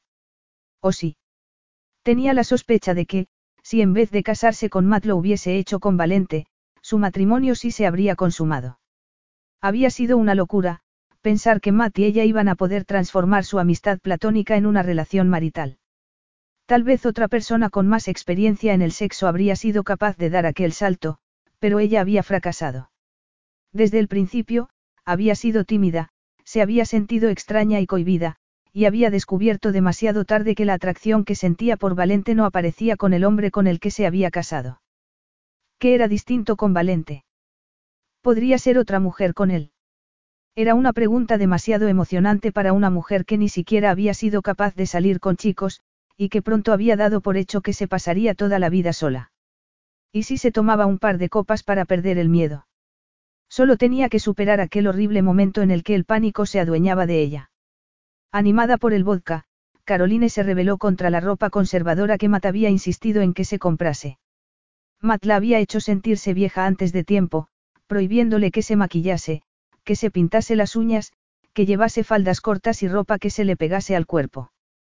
Buscó en el fondo del armario un vestido que se había comprado cuando había empezado a ver a Valente, pero que nunca se había puesto. Era azul y corto y realzaba sus curvas. Se dejó el pelo suelto, como sabía que le gustaba a él. Se puso medias y unas sandalias de tacón, y al verse en el espejo se quedó de piedra. ¿Qué tipo de mujer se arreglaba para ir a ver a un hombre que pretendía probarla como si fuese un coche nuevo? Una mujer muy desesperada, reconoció con vergüenza. Y le sorprendió todavía más el hecho de estar desesperada por descubrir si podía ser tan sexy y deseable como cualquier otra, y lo suficiente como para convertirse en la mujer de Valente para ayudar a los empleados de Ales y a sus padres. ¿Qué decía aquello de ella? Mucho tiempo atrás, Valente la había convertido durante un breve periodo de tiempo en la mujer que ella quería ser. Una mujer fuerte, segura de sus decisiones, preparada para arriesgarse a amar y a casarse con un hombre que procedía de un mundo muy distinto al suyo. Sus padres se habían enfadado mucho cuando habían descubierto que estaba saliendo con un camionero de Ales. Habían despreciado a Valente incluso antes de conocerlo, acusándolo de querer utilizarla y abusar de ella, insistiendo en que solo se quería casar con ella para heredar la empresa. Y ella había estado a punto de odiarlos por ser tan arrogantes y tener tantos prejuicios. En unas semanas, había pasado de ser una hija obediente a ser una rebelde, pero Matt también se había opuesto a esa relación y, dado que era su amigo, su opinión había influido en ella. No tienes nada en común con él. No es uno de nosotros, le había dicho Matt. No soportarías la vida que tendrías con él. ¿Y no crees que les debes a tus padres algo más que esto? Es normal que quieran que su única hija se quede aquí y se case con un inglés. Ella se había sentido culpable, pero se había enfadado mucho cuando Valente había sido despedido de Ales. Había sido entonces cuando había accedido a casarse con él. Carolina volvió a estudiar su reflejo en el espejo y le dio otro trago a la botella de vodka. Podía volver a ser fuerte. Todo podía cambiar si se atrevía a compartir cama con Valente. No podía ser tan difícil. En el pasado, había estado perdidamente enamorada de él. Era un hombre impresionante.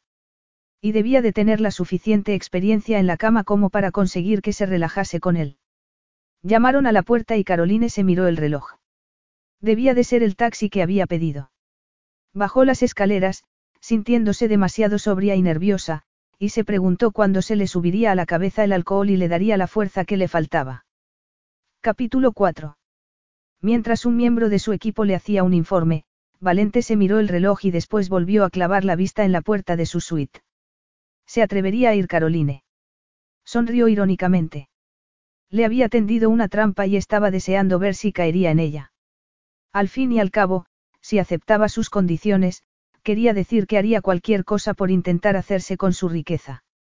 Y si había algo que se le daba bien a él era detener a las mujeres capaces de vender su alma al diablo por dinero. Caroline, no obstante, era de una categoría todavía más artera, y Valente lo había descubierto demasiado tarde. Cinco años antes, había confiado ciegamente en ella. De hecho, se había dejado conquistar por su aparente vulnerabilidad e inocencia, y aquello todavía le dolía. Hasta el día la boda, jamás se le había ocurrido pensar que Caroline pudiese engañarlo, ni jugar con dos hombres a la vez. El plan le había salido muy bien, ya que Bailey se había puesto celoso y había decidido casarse con ella poco después. Valente había conocido a Caroline de una manera muy dura, y estaba decidido a no dejarse ablandar por sus lágrimas de cocodrilo ni por las tristes historias acerca de sus queridos padres. Caroline entró contenta en el ascensor del hotel y cuando cerró los ojos todo empezó a girar a su alrededor. No solía beber alcohol, y jamás tanto, así que no sabía si estaba borracha o si se sentía culpable por haberse pasado. Además, en vez de sentirse confiada y sexy, estaba nerviosa, abstraída y mareada. No fue Valente quien le abrió la puerta de la suite, sino uno de sus asistentes. Entró con cuidado para no caerse con los altos tacones y vio cómo Valente clavaba la vista en ella, fijándose en su melena rubia, en su boca pintada de color frambuesa y bajando después hacia sus pechos y hacia la curva de sus caderas. Valente se quedó sin habla al verla. Era toda una mujer. Jamás la había visto así. Ya no era la niña recatada a la que recordaba, ni la viuda estresada a la que había visto aquella misma mañana. Estaba espectacular y su erección lo reconoció. Caroline había caído de bruces en su trampa, pero lo que no había planeado Valente había sido caer en la trampa con ella, no se veía capaz de mandarla de vuelta a casa.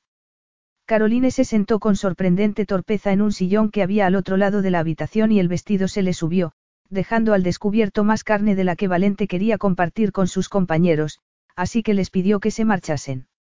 Valente, susurró Caroline cuando se hubieron quedado solos. Se fijó en su camisa gris a rayas y pensó que tenía un aspecto muy masculino, que le aceleró el corazón. Había empezado a salirle la barba y estaba empezando a despeinarse. A través de la fina camisa de algodón, Caroline adivinó un lecho de vello rizado y oscuro que le cubría los pectorales.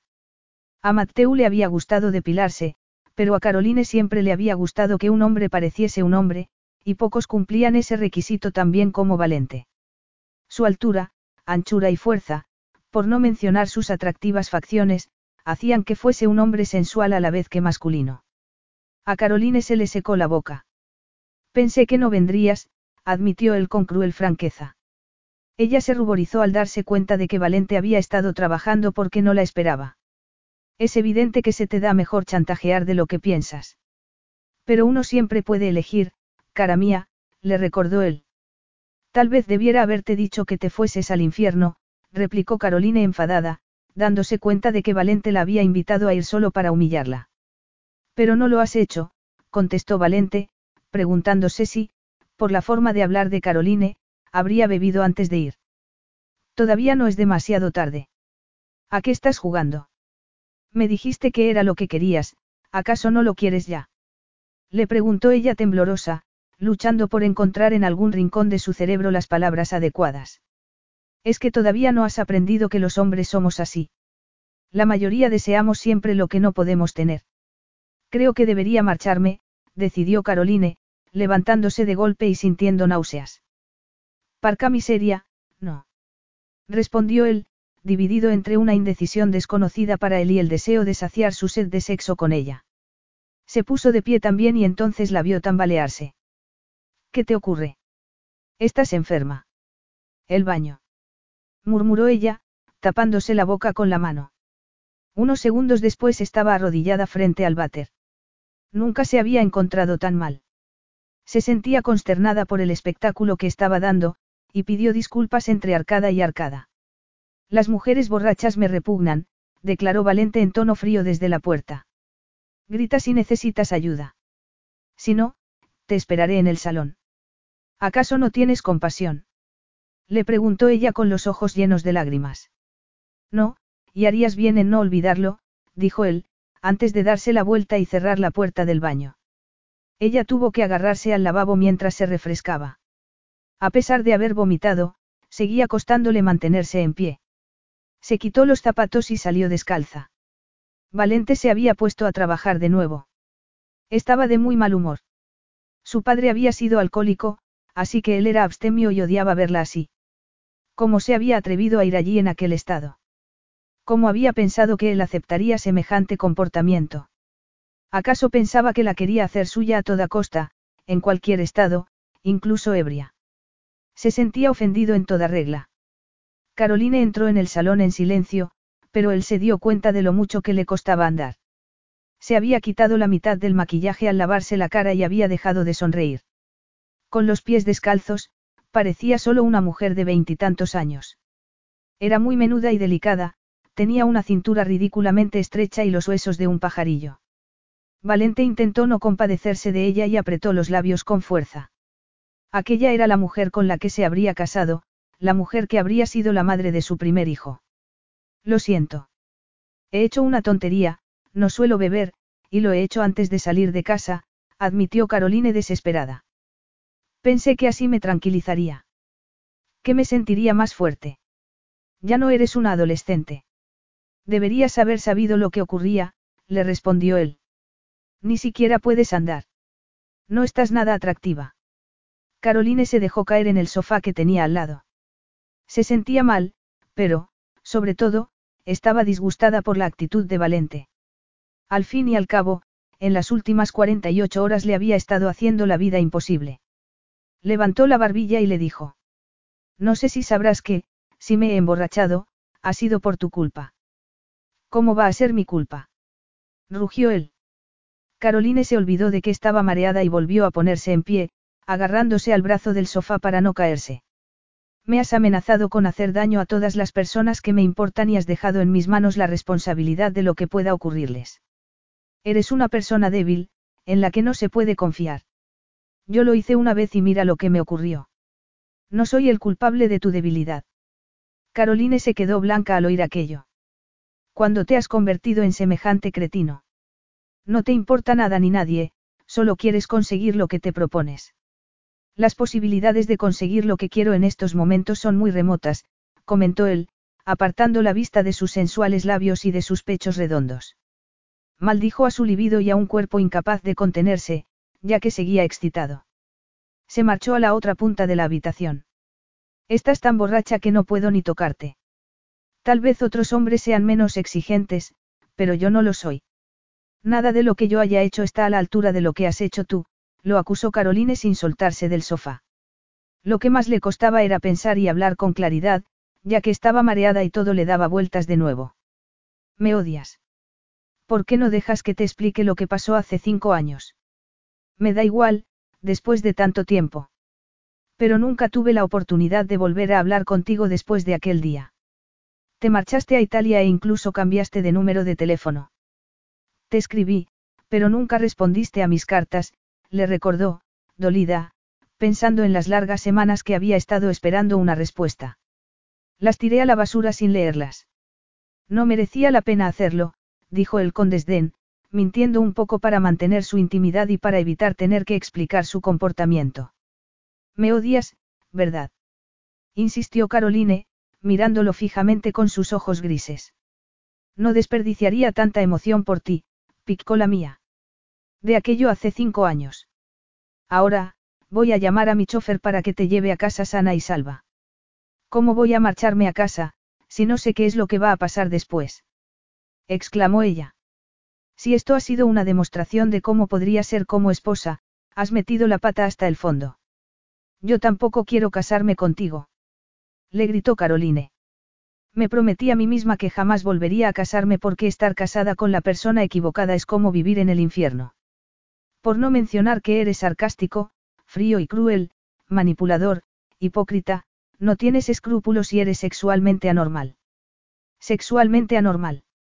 Repitió Valente. ¿Qué hombre normal haría venir a una exnovia a su hotel como si fuese una cortesana?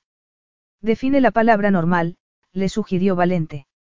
Yo creo que todavía lo soy, aunque tal vez sea más atrevido e imaginativo que la mayoría.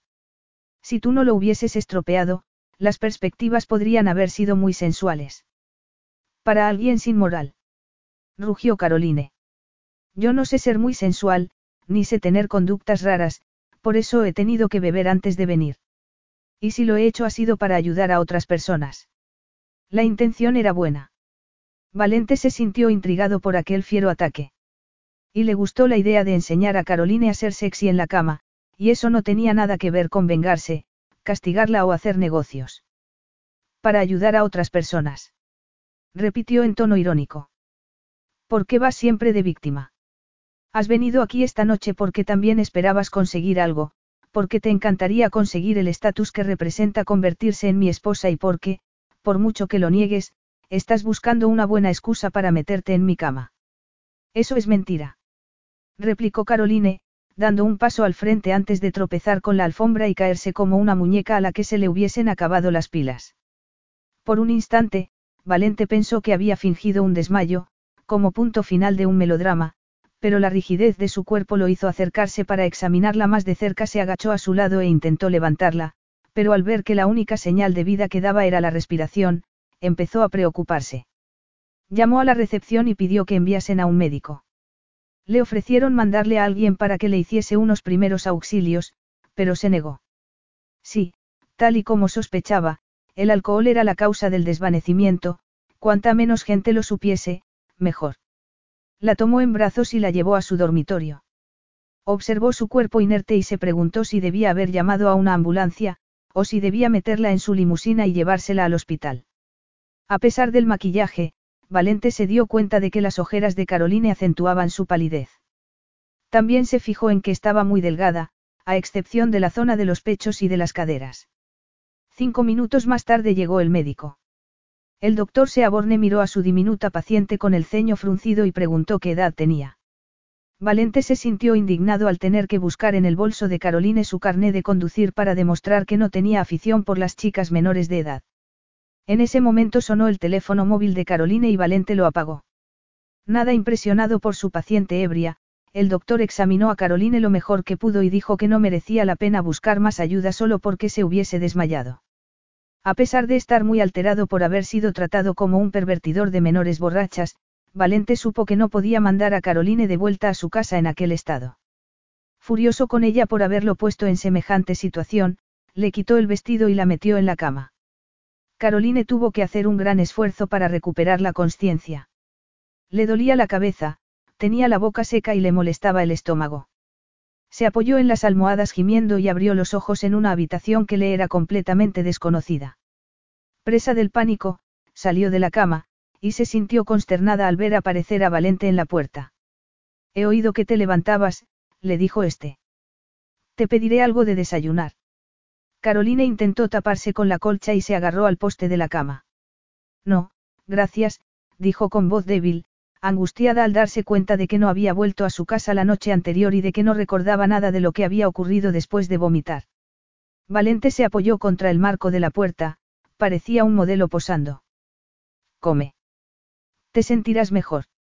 Y tal vez te vengan bien un par de pastillas. ¿Por qué no me llevaste a casa? Le preguntó Caroline sin mirarlo, viendo que en la almohada que había al lado de la suya había la huella de una cabeza. Dios mío, hemos dormido juntos. El sofá era demasiado pequeño para mí. Hemos. Quiero decir. Tan desesperado piensas que estoy. Entonces, no hemos hecho nada. Mejor. Sí, mejor, pero no vuelvas a beber tanto. No lo haré. Fue un horrible error y siempre aprendo de mis errores. Algún otro hombre se habría aprovechado de ti en semejantes condiciones. Está bien, mensaje recibido, respondió Caroline, avergonzada. Si te parece bien, voy a darme una ducha. Valente asintió. El desayuno estará esperándote cuando hayas terminado. Recogió su vestido azul del suelo y se fue al cuarto de baño tapada con la colcha. Allí se preguntó qué hora sería y se miró el reloj. Eran las ocho en punto. Era probable que sus padres no volviesen a casa hasta la hora de la comida. Dio las gracias por haber tenido tanta suerte y se metió en la ducha. ¿Qué desastre era? ¿Cómo podía haber bebido tanto? Salió de la ducha, se vistió con la ropa de la noche anterior e hizo lo que pudo con su pelo, pero el alcohol había hecho que tuviese el rostro pálido y cansado. Salió a reunirse con Valente a regañadientes. Este le dio un par de pastillas y un vaso de agua primero, y ella se las tomó sin protestar porque se sentía fatal. En la mesa había muchas cosas para comer. Caroline comió un poco para intentar que se le sentase el estómago. Mientras comía, bebió grandes cantidades de café solo. Valente le relató la visita del doctor la noche anterior y ella volvió a sentirse avergonzada. Anoche sonó tu teléfono móvil y lo apagué, le dijo después. Caroline buscó el teléfono en su bolso y lo volvió a encender. Frunció el ceño al ver que tenía varias llamadas perdidas y se puso nerviosa al ver que la habían llamado tanto su madre como su tío Charles en varias ocasiones. ¿Qué ocurre? Le preguntó Valente. Caroline ya estaba marcando el número de su tío, que respondió enseguida. Caroline. Gracias a Dios que te has puesto en contacto conmigo. Luego le contó que su padre se había encontrado raro la noche anterior y se lo habían llevado al hospital. Su madre, que lo había acompañado, había llamado a Charles esa mañana para preguntarle si debía llamar a la policía porque que no conseguía localizar a Caroline. Iré directa al hospital, le aseguró ella a su tío. Al hospital. Repitió Valente levantándose y agarrándola de un brazo. ¿Qué ha pasado? Con los ojos llenos de lágrimas, Caroline le relató lo que le había contado su tío y marcó el número del hospital para que le diesen un mensaje a su madre de que llegaría allí lo antes posible. Yo te llevaré ahora mismo, le dijo Valente. Pero ¿para qué iba a llamar tu madre a la policía? Nunca pasas la noche fuera de casa. Por supuesto que no. Anoche no me preocupé porque di por hecho que estarían en casa del tío Charles, se lamentó. Ahora sabrán que no he dormido en casa y se sentirán muy decepcionados conmigo. ¿Con quién voy a decirles que estaba? Si les digo la verdad, se armará una buena. Eres una adulta, no una niña, picó la mía. No tendrías por qué darles ninguna explicación. Y has estado varios años casada.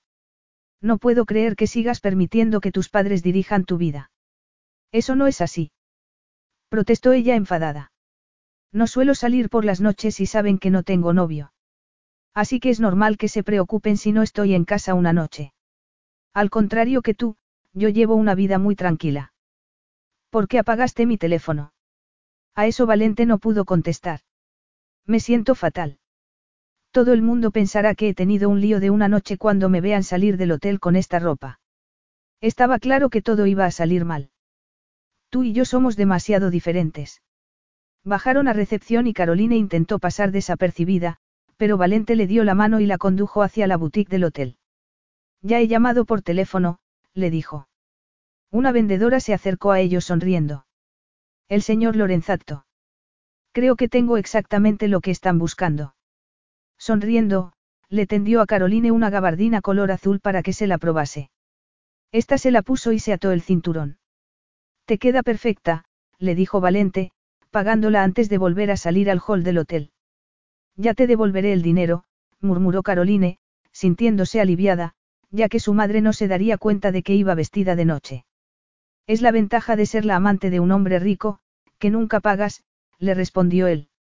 No sabía que todavía estuviese en pie tu propuesta, le dijo Caroline mientras salían a la calle, donde los esperaba todo el séquito de Valente, que la miraba con curiosidad. Valente se dio cuenta de que todos los hombres miraban a Caroline. Aunque ella no hiciese ningún esfuerzo por atraer la atención masculina, irradiaba feminidad y sexapil. Apretó los dientes con fuerza. Unos minutos antes había pensado que no quería tener nada que ver con ella, pero la idea de dejarla libre, al alcance de cualquier otro hombre, no le gustaba nada. Volvió a mirarla. Vas a aceptarla, ¿verdad? Le preguntó. Ella asintió muy despacio. Entonces, piensas que lo puedes hacer mejor que anoche. Eso, seguro, le respondió ella. Valente le sonrió de nuevo por primera vez desde que lo había dejado plantado en el altar. Capítulo 5. No hace falta que entres conmigo, le dijo Caroline a Valente cuando la limusina se detuvo delante del hospital. Valente la ignoró y siguió andando a su lado. Seguro que tienes cientos de cosas más importantes que hacer, insistió ella casi sin aliento. Preguntaron dónde estaba el padre de Caroline y, cuando se dispuso a seguirla, ella lo agarró por las solapas. No puedes permitir que mis padres te vean, ni que sepan que estuve contigo anoche. Eres una niña o una adulta. No se trata de mí ni de ti, sino de la salud de mi padre. No debe llevarse ningún disgusto. Está en lista de espera para una operación de corazón, le explicó. No obstante, me gustaría hablar con ellos. Eres el tipo que ha comprado su negocio y que va a echarlos de su casa, le recordó Caroline. ¿Por qué iban a querer verte, con lo preocupados que están por la salud de papá? Al final, Valente accedió a esperarla en la esquina del pasillo donde estaba su padre, las cortinas estaban entreabiertas y Valente pudo ver a los ales. Le sorprendió que hubiesen envejecido tanto desde que no los había visto. No obstante, en cuanto oyó hablar a Isabel, supo que seguía siendo la misma mujer controladora. ¿Dónde estuviste anoche? Le preguntó a Caroline en tono acusador. Estábamos muy preocupados por ti. Bueno, Bueno, intervino Joe. Con la edad que tiene, no hace falta que se pase todas las noches en casa. Tuve una reunión con Valente, respondió Caroline, decidiendo ceñirse a la verdad lo máximo posible. Como sabía que estabais con el tío Charles, apagué el teléfono. Siento que no hayáis podido contactar conmigo antes. Fuiste a ver a ese italiano a escondidas. Inquirió su madre, furiosa. Ya sabes que tenía que ir a verlo ayer por la mañana, se defendió Caroline. ¿Cómo te encuentras, papá? Cansado, eso es todo. No podemos dejarlo pasar. Es un asunto de decencia, continuó Isabel. Me niego a seguir hablando contigo, Caro, hasta que no nos digas por qué no volviste a casa anoche. Caroline guardó silencio mientras intentaba inventarse una historia que sonase convincente. Podía decir que había estado en Winterwood, pero no había oído el teléfono. O debía plantarse y decir que era lo suficientemente mayor como para tener cierta intimidad. Aquel no era el momento ni el lugar. Miró a su madre a los ojos y se sintió como la peor hija del mundo, pero supo que no sería feliz hasta que no le plantase cara. Valente apartó la cortina y apareció a su lado. Anoche no pude permitir que Caroline volviese sola a una casa vacía. Winterwood está lejos, apartada de todo, y pensé que tenía más sentido que pasase la noche en el hotel. Isabela les lo fulminó con la mirada y abrió la boca, pero su marido ya estaba dándole a Valente las gracias por su decisión. Fue una buena idea, dadas las circunstancias, dijo Joe. Por supuesto, Caroline protestó, continuó Valente. Sí, admitió esta, hecha un manojo de nervios. Papá, pareces cansado, deberías dormir un poco. Permita que la acompañe a casa, le dijo Valente a Isabel Ales. Debe de estar agotada, si ha pasado aquí toda la noche.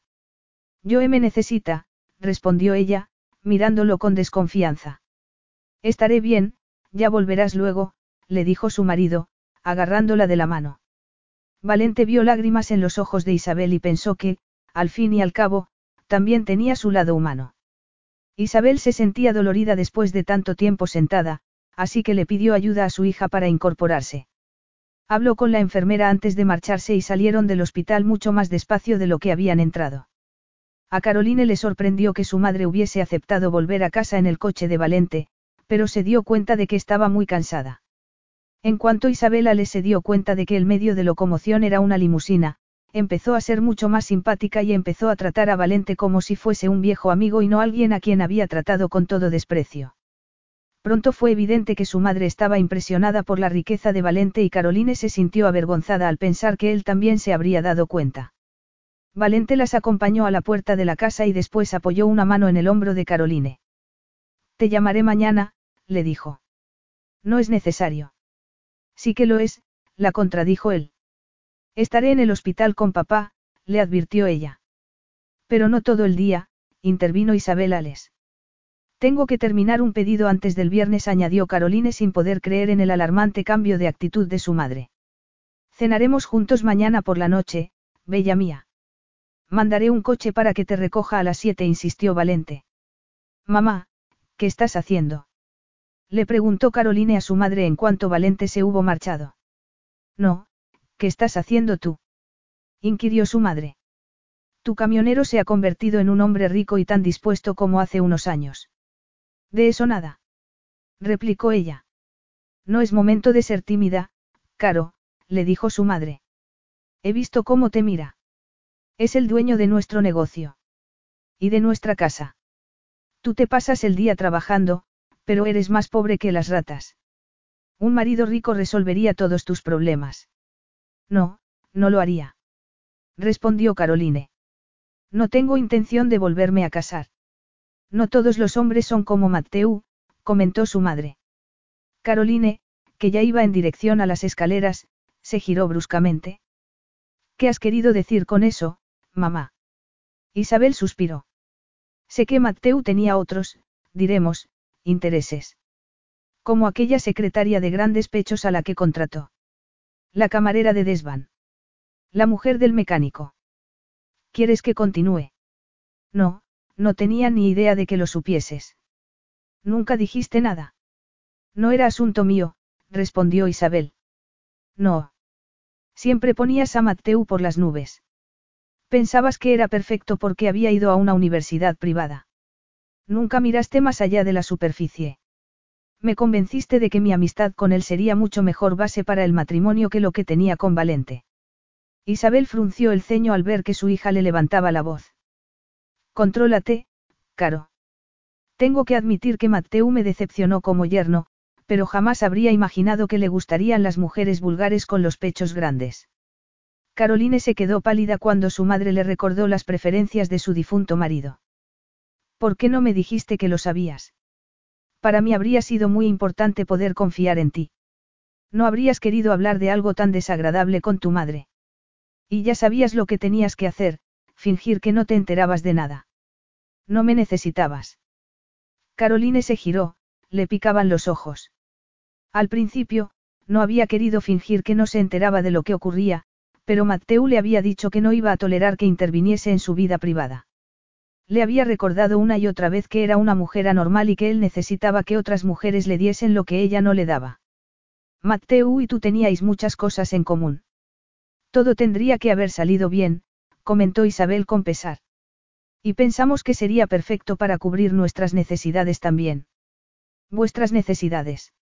No seas inocente, Caro. Sabes que tu padre y yo siempre deseamos que te casases con alguien capaz de heredar el negocio. Mateu parecía ser la persona adecuada.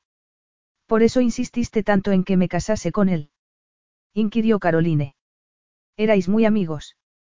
Os conocíais de toda la vida. ¿Por qué decidieron los padres de Mateu invertir en Ales cuando nos casamos? Porque querían que sentase cabeza y a nosotros nos alegró poner la empresa en sus manos. De verdad. Caroline estaba empezando a darse cuenta de que su matrimonio había tenido lugar debido a un acuerdo entre su familia y la de Mateu. Tu padre pensó que la empresa necesitaba aire fresco. Mateu era joven y dinámico. Así que los Bailey invirtieron en Ales porque su hijo iba a ocupar la dirección. Ese es el único motivo por el que se casó conmigo. No seas ridícula, Caro, replicó su madre. Mateu te quería. No, la interrumpió ella. Mateu nunca me quiso. De eso estoy segura. Pero tenía gustos caros y sus padres estaban empezando a cansarse de pagárselos. Dios mío, Caro, ¿qué cosas dices? Caroline se contuvo para no seguir hablando. Me voy a la cama. No sé qué te pasa, le dijo su madre. No, nunca me has entendido, admitió ella. No seas patética, le dijo Isabel exasperada. Tu padre y yo pensamos que era lo mejor para ti. Pero yo quería a Valente, respondió Caroline con voz temblorosa. Y todavía puedes tenerlo, si eres lo suficientemente lista como para volver a pescarlo.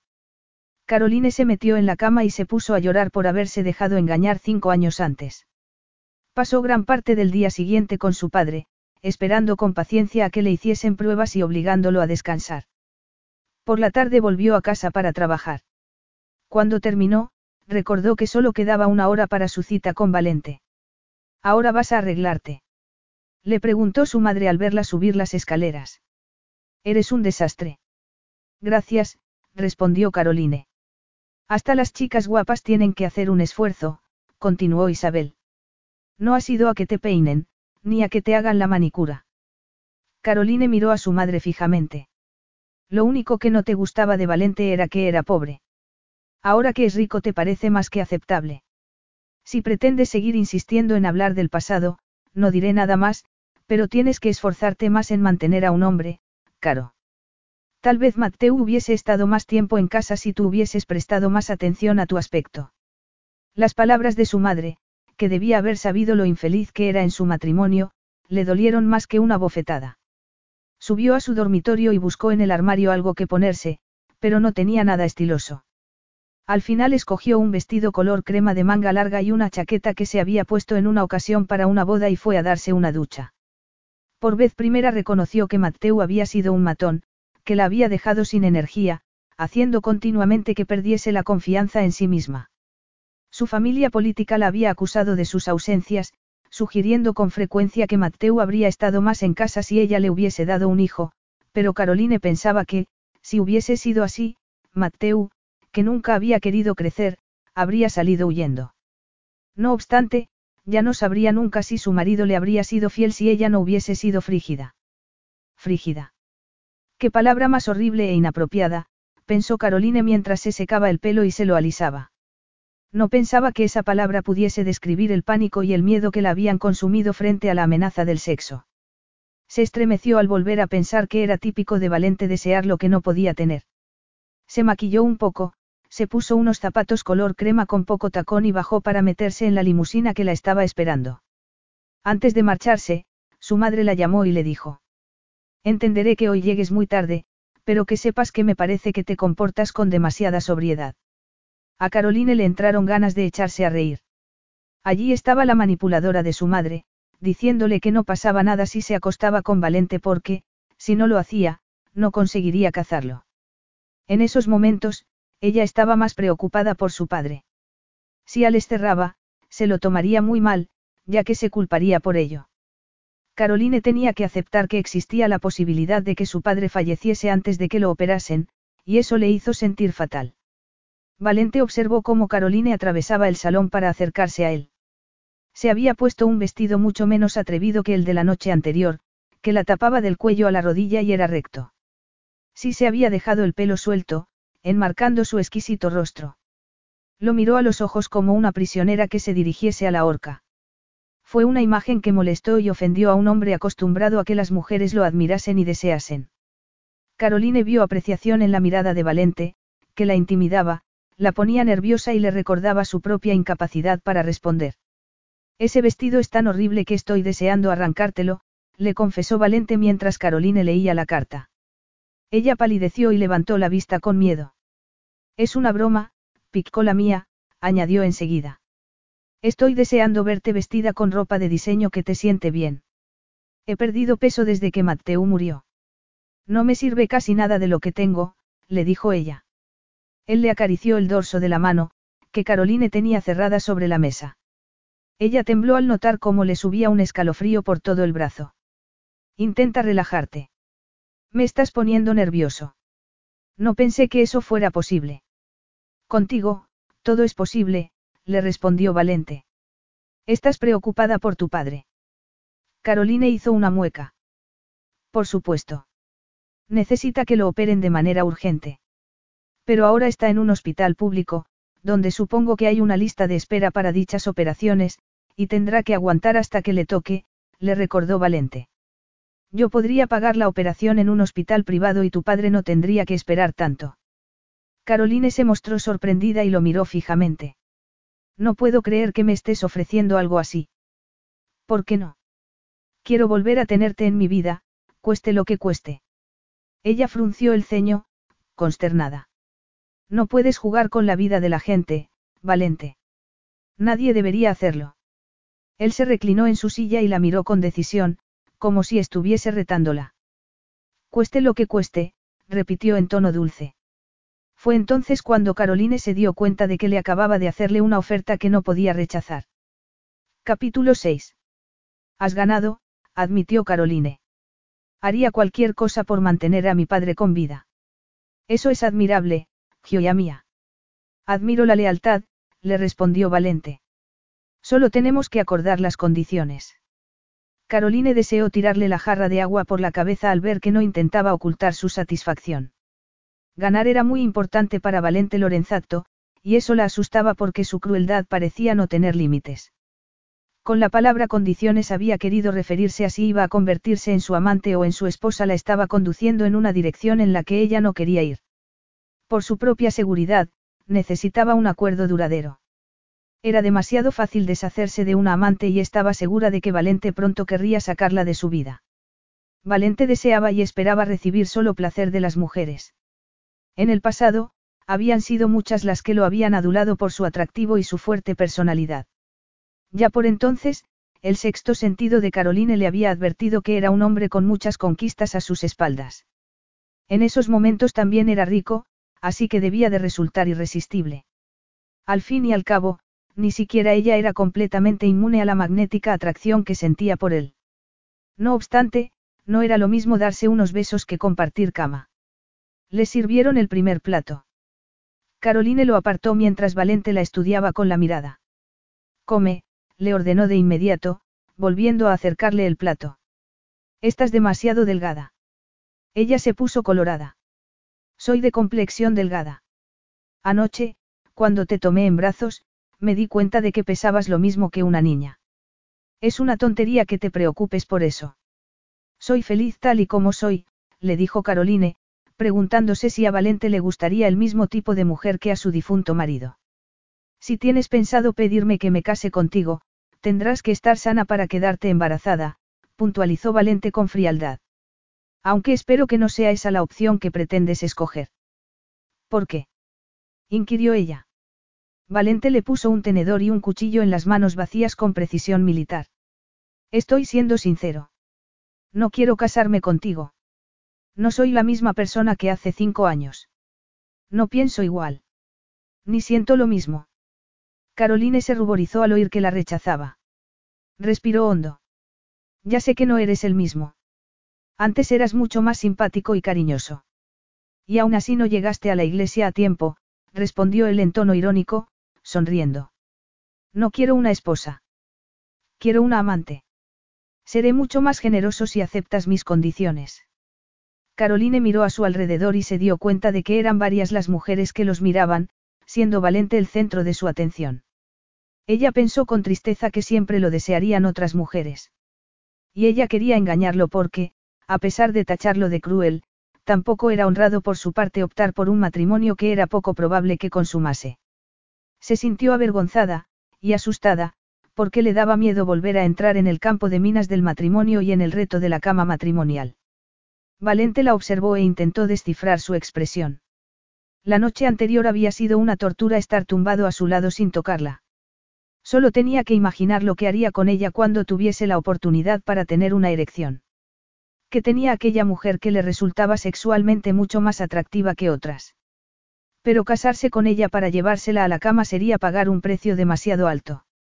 Era probable que, en cuanto la hiciera suya, dejase de sentirse tan atraído por ella, y no era tan fácil deshacerse de una mujer como de una amante. Por otra parte, un hijo de dicho matrimonio le aseguraría que ya no tendría que casarse con otra mujer en el futuro. Necesitaba un hijo para que continuase con la línea de sucesión y protegiese las propiedades de los Barbieri para la siguiente generación y se ocupase de su imperio. Tendríamos que casarnos, se obligó a decirle Caroline, a la que no le gustaba mentir y que estaba segura de estar haciéndolo. Valente se había ofrecido a pagar la operación de su padre, a permitir que sus padres se quedasen en Winterwood, y a conservar los puestos de trabajo de Ales Transportes y le había ofrecido demasiado, era culpa suya. ¿Cómo iba ella a rechazarlo? Valente podía cambiar sus vidas, aunque si se casaba con él, también podría destrozarla a ella y completar la tarea que había empezado Matteo. Valente la estudió como un gato estudia a un ratón antes de abalanzarse sobre él. ¿Por qué? Ella sintió calor y se quitó la chaqueta, tentándolo con su cremoso escote. ¿Por qué papá jamás aceptaría la otra opción? Es un hombre chapado a la antigua. Hoy en día, muchas parejas viven juntas sin casarse, le respondió él, disfrutando de la curva de sus pechos redondos e imaginándose acariciándolos. Si se casaba con ella, siempre la tendría disponible, no tendría ni que llamarla por teléfono para que acudiese. No confío en que mantengas tus promesas si no me convierto en tu mujer, confesó Caroline, dejando el tenedor y el cuchillo, sorprendida de haber vaciado el plato casi sin darse cuenta. Valente salió de sus pensamientos con brusquedad. Los ojos grises de Caroline estaban muy pálidos y lo estaban retando. No confías en mí, dijo él, serio. Ni tú en mí, replicó ella. Mientras no seas violento ni grosero, lo soportaré. Valente cerró los ojos un instante, ocultando así su sorpresa. Por primera vez, sintió curiosidad por saber más acerca de su matrimonio con Matthew Bailey. No seré ninguna de esas dos cosas. En ese caso, estamos de acuerdo, no. Le preguntó Caroline con nerviosismo. Nos casaremos en cuanto sea posible, le dijo él con frialdad. ¿De verdad quieres que tengamos un hijo? Susurró ella poco después de que le sirvieran el segundo plato, ya que le resultaba casi imposible creer que Valente hubiese accedido a casarse. Sí, Gioia mía. Algún beneficio tengo que sacar de nuestro pacto.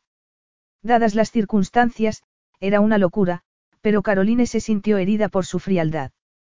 Valente hablaba y se comportaba como si la quisiese a cualquier precio, pero era evidente que su inteligencia mandaba más que su pasión.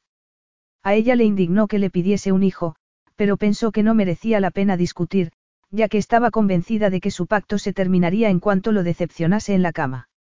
Jamás tendrían la oportunidad de concebir un hijo, lo que significaría que ella volvería a decepcionarlo. Eso no le gustó. De repente, pensó que, hiciese lo que hiciese, todo lo hacía mal. Después de la cena, Valente insistió en llevarla a su casa. La acompañó a la calle con una mano apoyada en su espalda. Estaba a mitad del camino cuando Valente decidió cambiar de dirección. La madre de Caroline estaba con su padre en el hospital, y la limusina fue hacia allí en su lugar. Cuanto antes se lo digamos a tus padres, mejor. Así tu padre no tendrá de qué preocuparse, le dijo Valente con seguridad. Caroline se sintió abochornada cuando vio que su madre se mostraba encantada con la noticia. Como Valente era rico, Isabel ya no tenía nada en contra de él. Caroline no fue capaz de mirarlo, pero sí vio que su padre parecía aliviado al ver que hacía lo correcto tanto para su familia como para el negocio. De vuelta a Winterwood, Valente habló con ella de los planes que tenía para la casa. Quería hacer obras en la planta baja para acondicionarla a las necesidades de sus padres. Aunque podrán utilizar también el resto de la casa cuando nosotros no estemos en ella. ¿Y dónde vamos a estar? Tendremos nuestra residencia en Venecia, pero también he heredado otras propiedades de mi abuelo.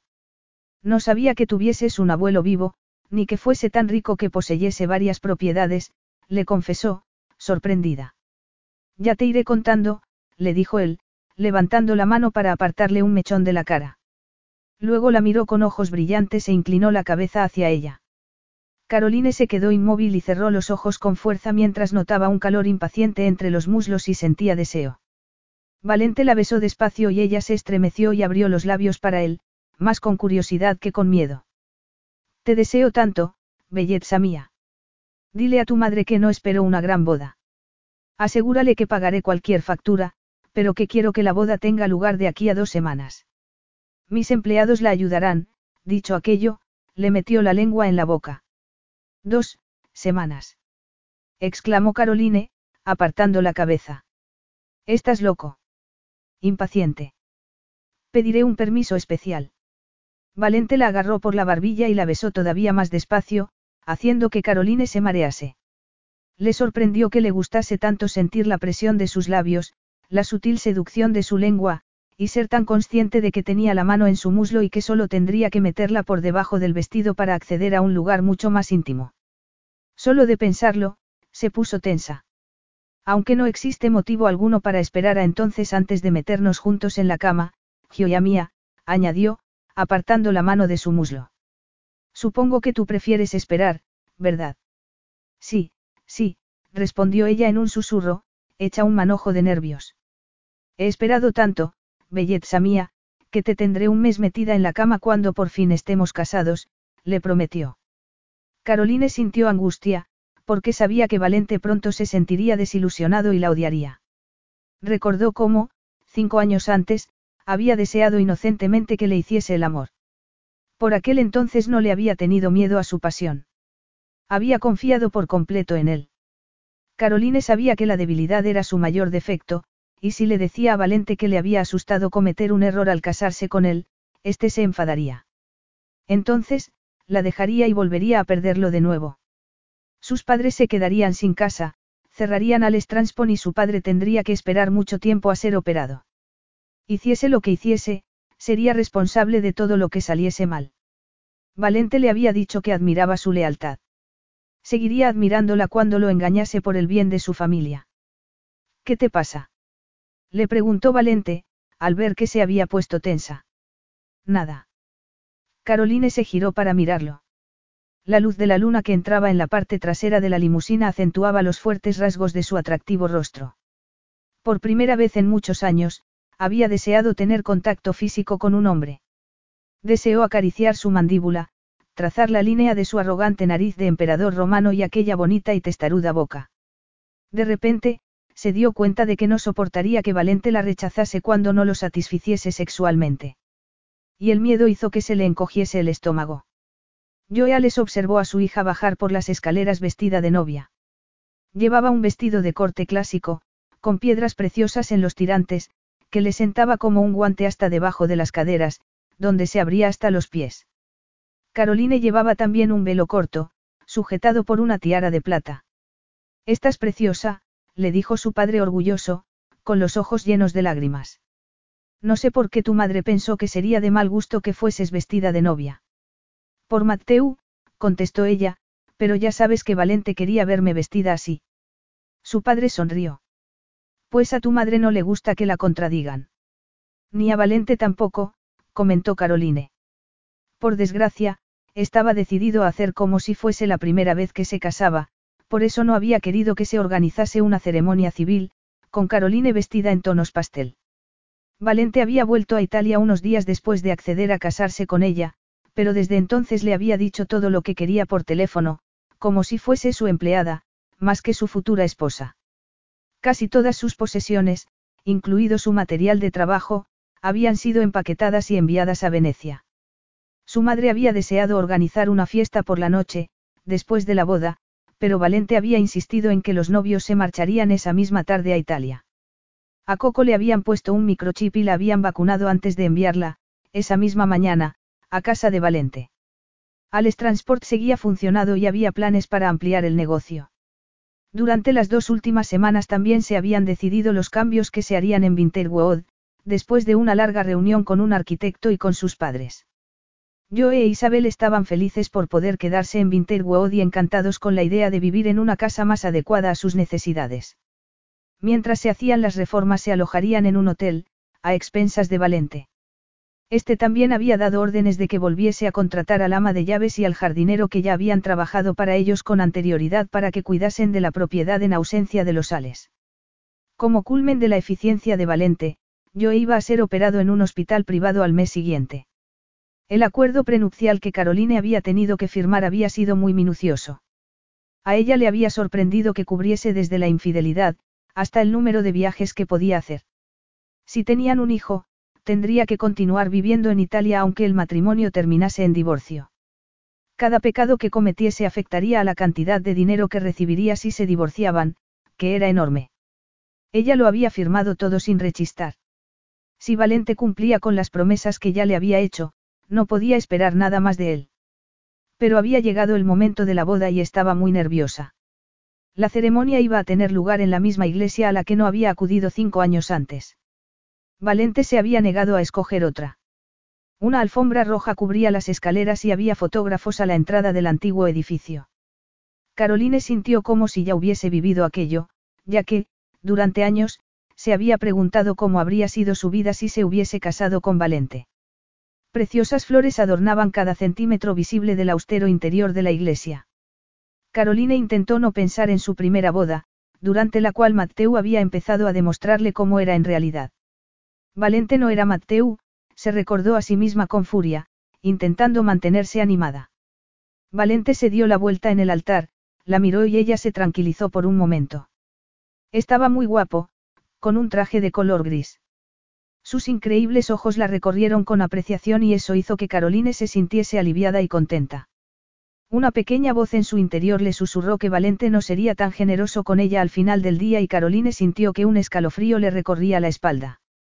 Tal vez Valente la desease como Matteo no la había deseado nunca, pero su deseo destruiría aquel matrimonio incluso antes de que empezase. La ceremonia fue breve y emotiva. Valente le tomó la mano con firmeza y le colocó una alianza en el dedo. Cuando fueron nombrados marido y mujer, y él se giró para besarla, ella pensó que su cuerpo ya no era inviolable. Tienes la piel como el hielo, le dijo Valente en un susurro. Debes de tener frío, belleza mía. Pero Caroline se había quedado helada solo cuando él la había besado apasionadamente y le había asustado pensar en lo que ocurriría esa noche, cuando estuviesen solos. Entonces, ya no sería su belleza. Estás preciosa, comentó Valente. ¿Quién ha escogido el vestido? Yo, admitió ella con cierto orgullo. A mamá le gustan demasiado las florituras. Valente inclinó la cabeza y murmuró con voz ronca. A mí lo que me gusta es el encaje. Caroline se puso roja como un tomate, ya que sabía que Valente se estaba refiriendo al íntimo regalo que le había hecho llegar el día anterior. Un con, junto de lencería de seda y encaje color marfil. Nunca había visto algo semejante y, por supuesto, jamás se lo había puesto. Le habían entrado náuseas al verlo, y se había sentido intimidada al ponérselo debajo del vestido.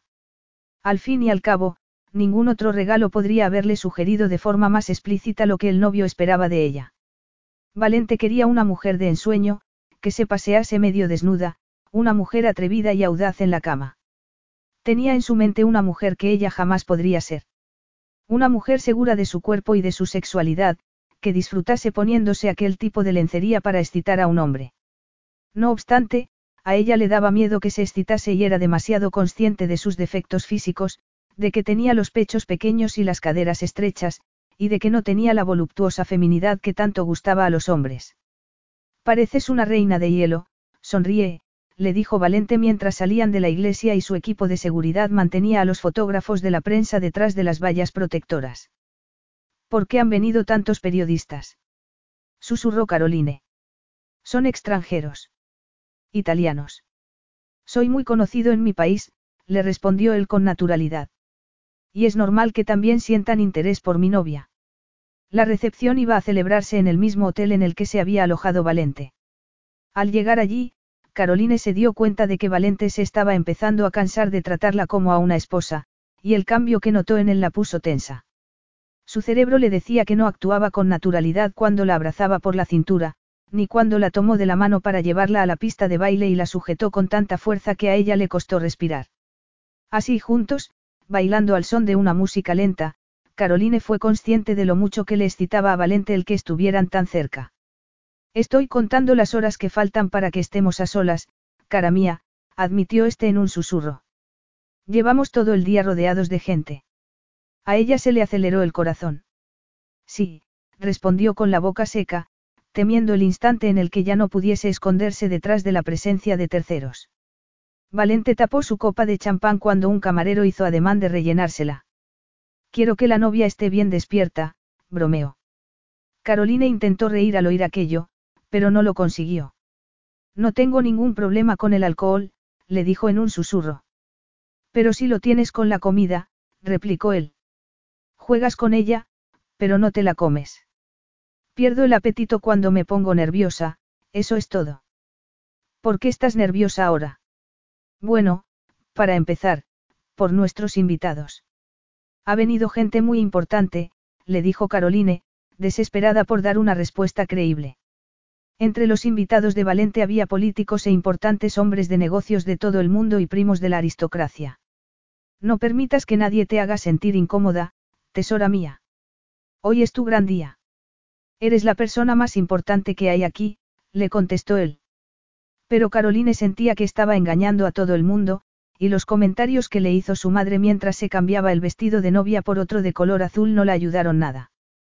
Piénsalo, le dijo. Rechazaste a Valente hace cinco años y eso fue lo que lo inspiró a la hora de hacer fortuna, para volver y recuperarte. No fue así, mamá. No me presenté en la iglesia y lo decepcioné. Pero no fue culpa tuya. Hace cinco años, Valente me quería, deseó gritar ella. Y ahora solo soy una experiencia sexual que lleva esperando mucho tiempo. Poco después de que su jet despegase, Valente la miró con curiosidad. ¿Qué te pasa? Aquello la sorprendió. ¿A qué te refieres? Es como si alguien te hubiese succionado la vida que tenías dentro, le explicó él con el ceño fruncido, desabrochándose el cinturón para ponerse en pie. Desde que salimos de la iglesia esta mañana pareces una muñeca que anda y habla. Intimidada por su actitud, Caroline se encogió todavía más en su asiento. Han sido un par de semanas muy estresantes. Per meraviglia. Ha sido el día de tu boda. exclamó el exasperado. No era lo que querías. La boda y todo lo demás. Caroline estaba tan tensa que estaba casi hiperventilando y los latidos del corazón le retumbaban en los oídos. Entendía lo que Valente quería decirle, lo entendía de verdad. Había sido ella la que había insistido en casarse, aunque hubiese sido él el que lo hubiese organizado todo y aunque se hubiese comportado como el novio perfecto. Una muñeca que andaba y hablaba. A pesar de que Valente no la conocía en ciertos aspectos, se había dado cuenta de que algo iba mal. Pero ella no podía decirle a su recién estrenado marido que le daba miedo la noche de bodas, y que por eso estaba tan tensa. Por un momento, barajó la idea de contarle la verdad, pero en ese momento entró una azafata con un carrito. Creo que estoy un poco cansada, dijo en tono de disculpa. Cosa que también era cierta, ya que llevaba varias noches casi sin dormir. Aquella explicación hizo que Valente dejase de fruncir el ceño y se relajase un poco. Le sonrió, se inclinó para desabrocharle el cinturón y la abrazó. Deberías intentar dormir durante el vuelo. La llevó al compartimento en el que había una cama y la ayudó a quitarse la chaqueta. Todo lo que hacía ponía a Caroline todavía más nerviosa, así que después de quitarse los zapatos se tumbó con el vestido puesto y cerró los ojos. No estarías más cómoda sin el vestido. Le sugirió él. Estoy bien así, le dijo ella, volviendo a respirar cuando oyó que se cerraba la puerta.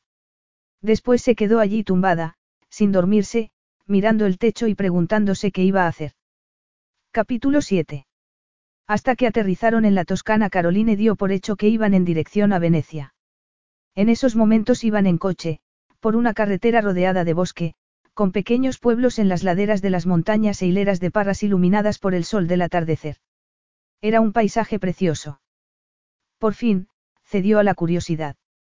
¿A dónde vamos? A Villa Barbieri. Era de mi abuelo, Ettore. ¿Cuándo falleció?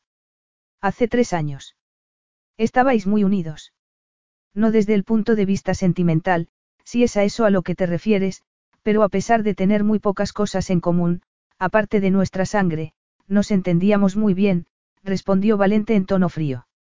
Caroline no estaba preparada para recorrer el camino de gravilla, enmarcado por altos cipreses, que llevaba a la casa más grande y magnífica que había visto en toda su vida, y que no tenía nada que envidiar a un palacio. Dios mío, murmuró, con los ojos abiertos como platos. ¿Quién era tu abuelo? Era conde, con otra docena de títulos menos importantes y una alcurnia que se remontaba a la Edad Media.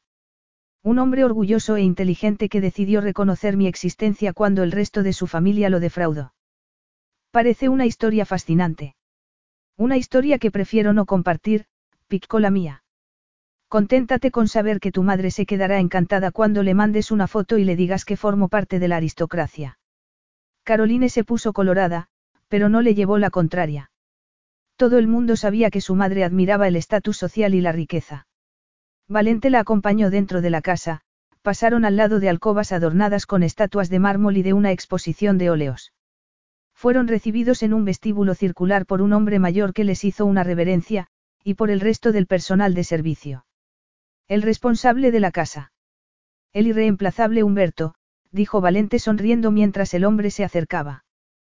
Caroline estaba tan sorprendida por lo que acababa de descubrir acerca de la vida de Valente en Italia que, a pesar de que Humberto se dirigió a ella en inglés, no fue capaz de responderle más de dos palabras juntas. Cinco años antes, Valente le había descrito el minúsculo apartamento en el que vivía en Venecia, y en esos momentos daba la sensación de que vivía como la realeza. La que había sido su rana se había convertido en un príncipe, aunque Caroline no esperaba que el final de aquella historia fuese de cuento. La tensión se rompió cuando vio una bola de pelo a la que conocía muy bien corriendo hacia ella. Coco, exclamó Caroline, que nunca se había alegrado tanto de ver a su mascota. La gata siamesa se enrolló cariñosamente alrededor de los tobillos de Caroline antes de que ésta la levantase para acariciarla. Valente se acercó a examinar el animal. Los ojos de Coco brillaron y se le erizó el pelo de la espalda, la gata bufó y enseñó los dientes. No, Coco, le dijo Caroline con el ceño fruncido, antes de añadir sin pensarlo, Mateu tampoco le gustó nunca. Valente apretó la mandíbula y ella se dio cuenta de que no le había gustado el comentario. La cena los esperaba en un comedor tan grande e imponente como el resto del edificio. Mientras le servían unos platos exquisitamente cocinados y presentados, Coco se sentó a sus pies y estuvo gimoteando hasta que Caroline permitió que se subiese a su regazo. Es un gato muy mimado, observó Valente. Es probable, pero le tengo mucho cariño, admitió Caroline, pensando en la cantidad de veces en las que el animal le había hecho compañía y le había dado cariño cuando se sentía mal. En ese momento, consciente de que Valente se daba cuenta cuando no comía, hizo un esfuerzo real por tener apetito y consumir una cantidad razonable de la comida que le servían. Lo que le molestaba era estar intentando complacer a Valente, del mismo modo que había intentado complacer a Mateu, y había fracasado. ¿Cuándo podría hacer lo que a ella le apeteciese? Cuando terminaron de cenar, Valente se dirigió a Humberto en italiano y la hizo subir la magnífica escalera de mármol. Esta es tu habitación, le anunció, cerrando la puerta antes de que le diese tiempo a entrar a la gata, dejando claro cuál era el límite. Era una habitación grande, amueblada con antigüedades y adornada con espléndidos arreglos florales. Valente abrió varias puertas y le enseñó el cuarto de baño y el vestidor y, finalmente, una tercera y última puerta. Esta es mi habitación. Me gusta tener mi propio espacio, picó la mía. Caroline se quedó inmóvil en el centro de la habitación, sintiéndose más rechazada que reconfortada con aquella información. Aquello le recordó que Valente no había deseado casarse con ella, que lo había obligado, y que era probable que él sintiese cierto resentimiento al respecto. Aquella sospecha hizo que se estremeciese. No quería meterse en la cama con un hombre de mal humor. Llamaron a la puerta y Valente fue a abrir. Humberto entró con champán y sirvió dos copas, mientras el silencio sepulcral crispaba todavía más los nervios de Caroline. Yo no quiero, dijo cuando Valente le tendió una copa, ya que temía que le sentase mal. Valente dio solo un trago de su copa antes de acercarla a él muy despacio, pero con decisión, sin dejar de mirarla con los ojos brillantes. Ahora, demuéstrame que va a gustarme estar casado, le pidió. Aquello la dejó sin habla, y Caroline sintió que la tensión le agujereaba la armadura que se había puesto. Voy a decepcionarte, le dijo sin pensarlo. Eso sería imposible, la contradijo Valente. Luego le quitó la chaqueta con tanto cuidado que Caroline no se dio cuenta de que lo estaba haciendo hasta que no la vio a un lado. La hizo girar como si fuese la muñeca con la que la había comparado un rato antes y le desabrochó la cremallera del vestido. Le dio un beso en uno de los hombros y el vestido cayó. Caroline sacó los pies de él, demasiado consciente de que llevaba puesta la lencería que él le había regalado. Estás fantástica, le dijo Valente. Como en un sueño. Preguntó ella con voz temblorosa. Valente tomó su mano y la hizo girar para estudiar su cuerpo con detenimiento. Sí, no puedo creer que por fin te tenga aquí, belleza mía. Entonces se inclinó y la besó apasionadamente. Jugó con su labio inferior y lo recorrió con la lengua antes de meterla en su boca. Caroline se estremeció, asustada por su pasión y su fuerza, pero luchando contra el miedo con todas sus fuerzas. De repente, Valente la tomó en brazos y la llevó hasta la enorme cama. Y su imaginación se puso inmediatamente por delante de la vergüenza de estar casi desnuda, del dolor y del resentimiento. Valente la miró fijamente. Estaba muy rígida encima de la cama y eso le hizo fruncir el ceño. Caroline era imprevisible. Había sido ella la que había insistido en casarse y, a pesar de ser una cazafortunas, no había puesto ninguna pega al contrato prematrimonial que le había hecho firmar. Sus abogados se habían alegrado mucho y le habían asegurado que su riqueza no corría peligro. Era evidente que lo que más excitaba a Caroline no era el dinero, pero y si lo que quería era conseguir un estatus social. Valente no terminaba de entenderla.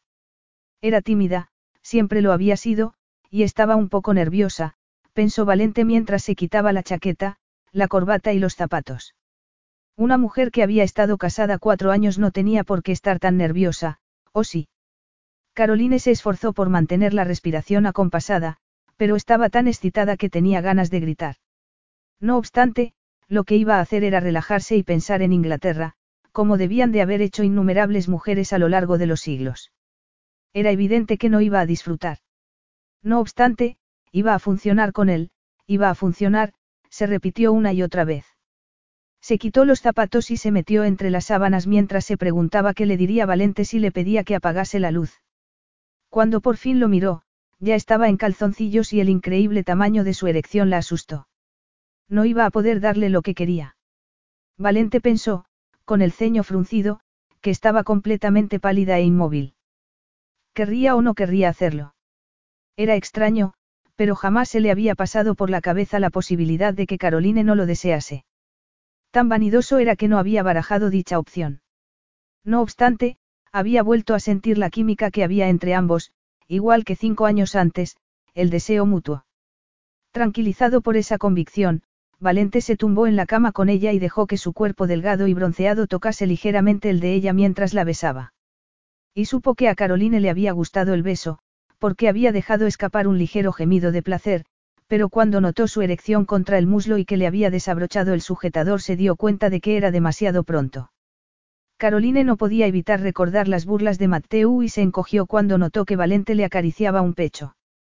Una especie de ardor la recorrió y se quedó inmóvil, preparándose para sentir un malestar y un dolor peor.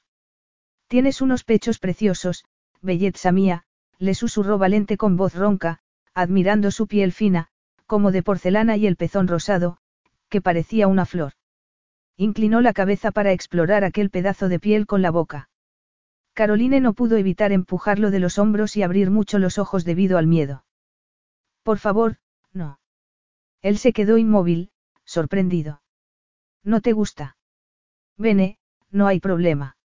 Ella cerró los ojos con fuerza y respiró hondo. Por supuesto que había problemas. Todo lo que estaba sintiendo era un gran problema. Notó la mano de Valente en su muslo y se puso rígida mientras se repetía una y otra vez que no le estaba haciendo daño. Aún así, no podía dejar de temblar. Bajo la luz de la lámpara, Valente la estudió confundido. No solo estaba pálida, sino que no respondía a sus caricias. Tenía la piel sudorosa y su mente lo rechazaba. Ninguna otra mujer había respondido así con él, y eso hirió su orgullo. ¿Qué te pasa? Le preguntó. Es nuestra noche de bodas y me estás haciendo sentir como un abusador. Ella levantó la mirada. Lo siento, es solo que estoy nerviosa. No me desea, pensó Valente mientras la miraba a los ojos y deseaba demostrarle lo contrario. No lo deseaba y él no quería admitir esa posibilidad. Hundió la mano en su pelo rubio y le levantó la cabeza para volver a besarla.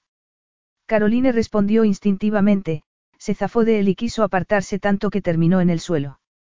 Se agarró al colchón y se incorporó. Estaba mareada debido al estrés y al miedo. No puedo, no puedo hacer esto contigo. Él la miró sorprendido, con incredulidad, apartó las sábanas y se levantó de la cama. Caroline se abrazó con fuerza mientras lo veía ponerse los calzoncillos. Era evidente que estaba tenso y molesto. Una vez más, lo había decepcionado y le había hecho daño. Se sintió como si estuviese sangrando por dentro y se odió a sí misma por ello. Quiero saber qué está pasando aquí, le dijo entonces, Valente, mirándola a los ojos. Querías que me casase contigo. Lo sé. Lo sé. Y lo siento. Me da igual que lo sientas. Quiero una explicación. Ella lo miró también y se puso nerviosa al darse cuenta de que los calzoncillos de seda no podían ocultar el bulto de su erección. Se sintió culpable. Ya te dije que no se me daba bien el sexo. Lo que acaba de ocurrir en esa cama es algo más que eso, replicó Valente. Te has convertido en una estatua de mármol en cuanto te he abrazado, y luego me has empujado como si te estuviese atacando. Pensé que contigo sería distinto, lo siento mucho. No he podido soportarlo. Valente se quedó solo con la última frase y pensó que no soportaba que la tocase, que estuviese cerca de ella. Entonces, ¿por qué te has casado conmigo? Le preguntó enfadado. Ella se sintió todavía más desnuda de lo que estaba. Me gustaría vestirme para que podamos, hablar. Maledicione, habla ahora. exclamó él. Ya he escuchado bastantes tonterías. Caroline retrocedió y se encerró en el baño que tenía justo detrás. Una vez allí, se quitó la lencería que todavía llevaba puesta con manos temblorosas. Odiaba aquella ropa interior tan sexy, que solo le recordaba su ineptitud en el campo de la seducción. Se me está agotando la paciencia. Si no sales, tiraré la puerta abajo, le advirtió Valente desde el otro lado. Caroline tomó la bata de seda azul turquesa que había colgada en la puerta y se la puso. Debía de ser para alguien mucho más alto y olía al perfume de otra mujer. Era normal que Valente hubiese tenido otras amantes, probablemente cientos de ellas, y todas le habrían dado más placer del que ella podría hacerle sentir jamás. Oyó que golpeaban la puerta con fuerza y miró a su alrededor en busca de una salida, pero estaba acorralada. El cerrojo saltó al segundo golpe y la puerta se abrió de par en par. Valente la vio allí de pie, recta y desafiante, como una mártir, tapada con la bata de su última amante. No le gustó que esa bata estuviera allí. No era el mejor momento para recordar la voluptuosa sensualidad de Agnese en la cama. Agnese, que no se había saciado nunca de él. Agnese, que le había rogado que siguiese viéndola incluso después de su matrimonio y que se había atrevido a sugerirle que ninguna esposa podría reemplazarla. Y Agnese, cuya belleza y vanidad habían sido legendarias, había tenido razón por una vez. ¿Cómo te atreves a hacerme algo así? protestó Caroline, temblando. Se sentía indefensa, amenazada, porque no sabía cómo calmar su ira. ¿Cómo te atreves tú a quedarte ahí, temblando como si fuese a hacerte daño? Le replicó Valente, agarrándola por la muñeca y haciéndola volver al dormitorio. Me merezco una explicación, ¿por qué insististe en casarte conmigo? Era la pregunta que más había temido Caroline, ya que no tenía defensa posible. No podía aceptar ser tu amante, le contestó. No habrías ayudado a mis padres ni a la empresa después de una experiencia como esta. Por eso tenía que casarme contigo. Es culpa tuya.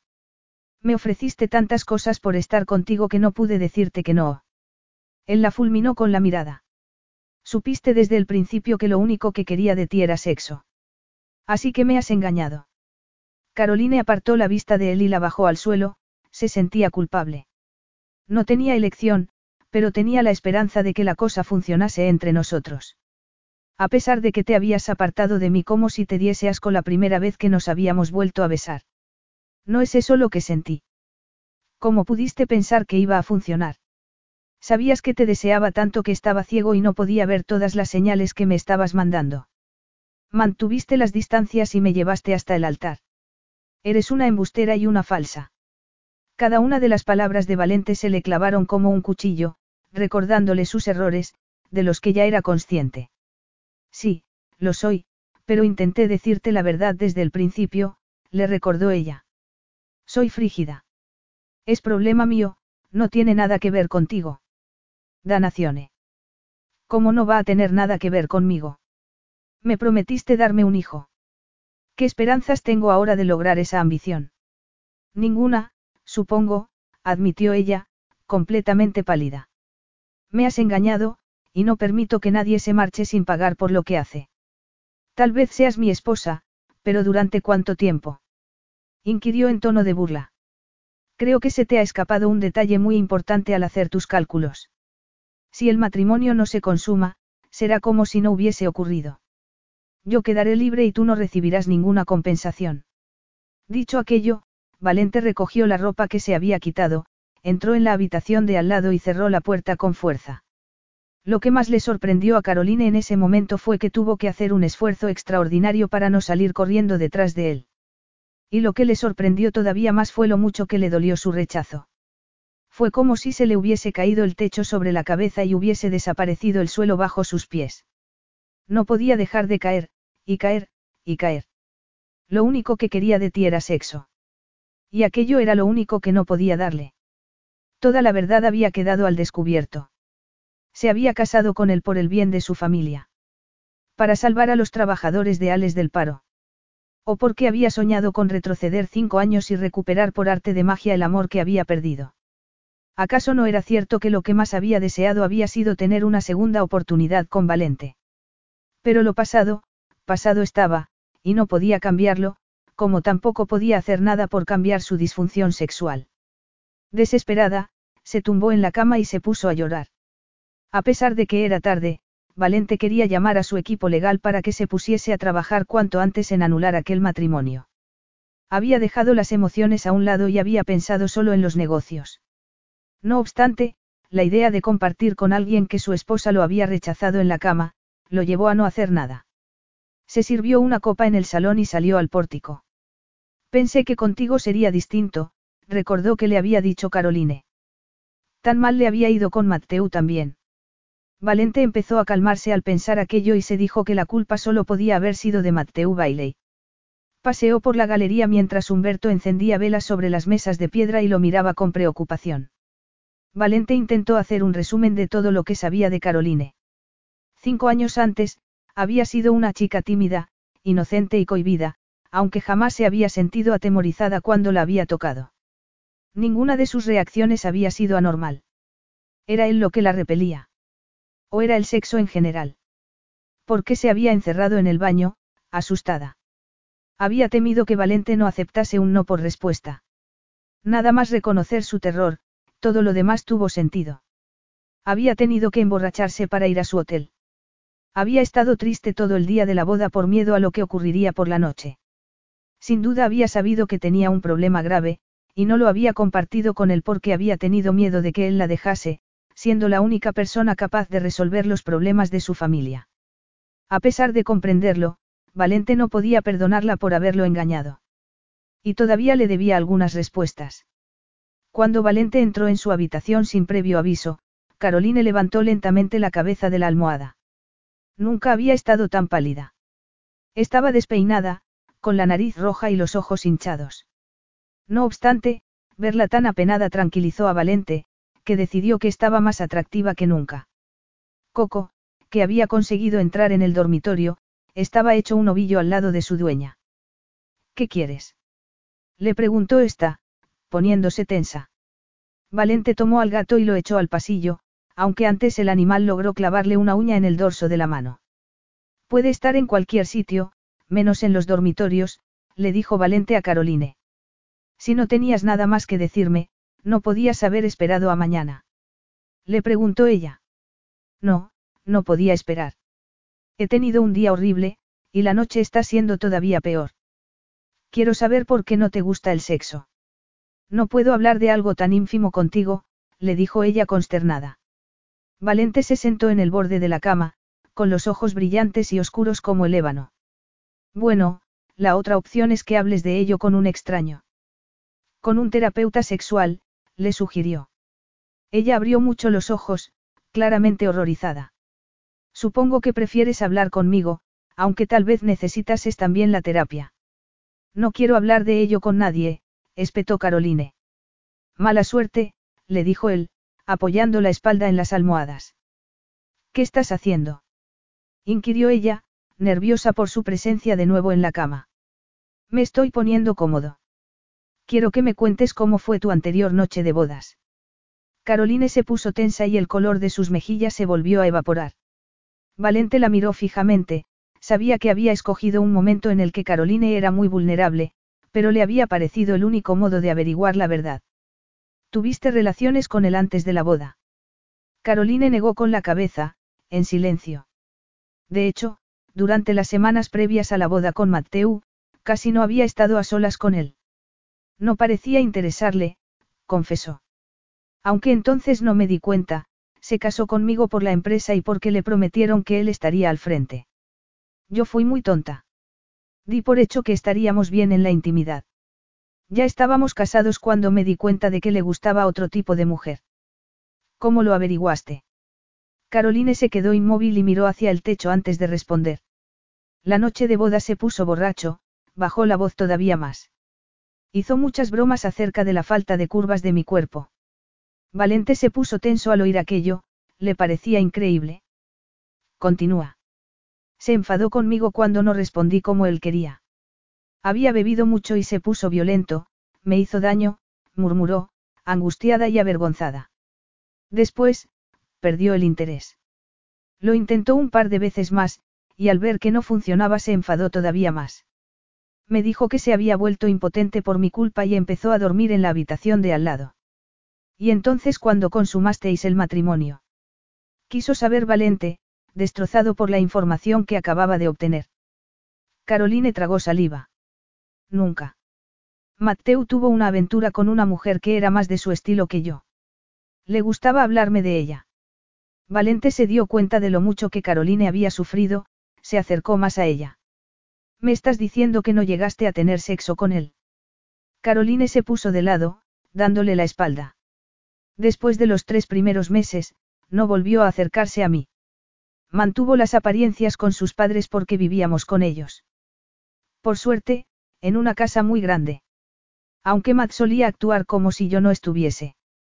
Valente la hizo girarse para poder verle la cara. ¿Todavía eres virgen? Le preguntó. ¿Qué tiene que ver eso con todo lo demás?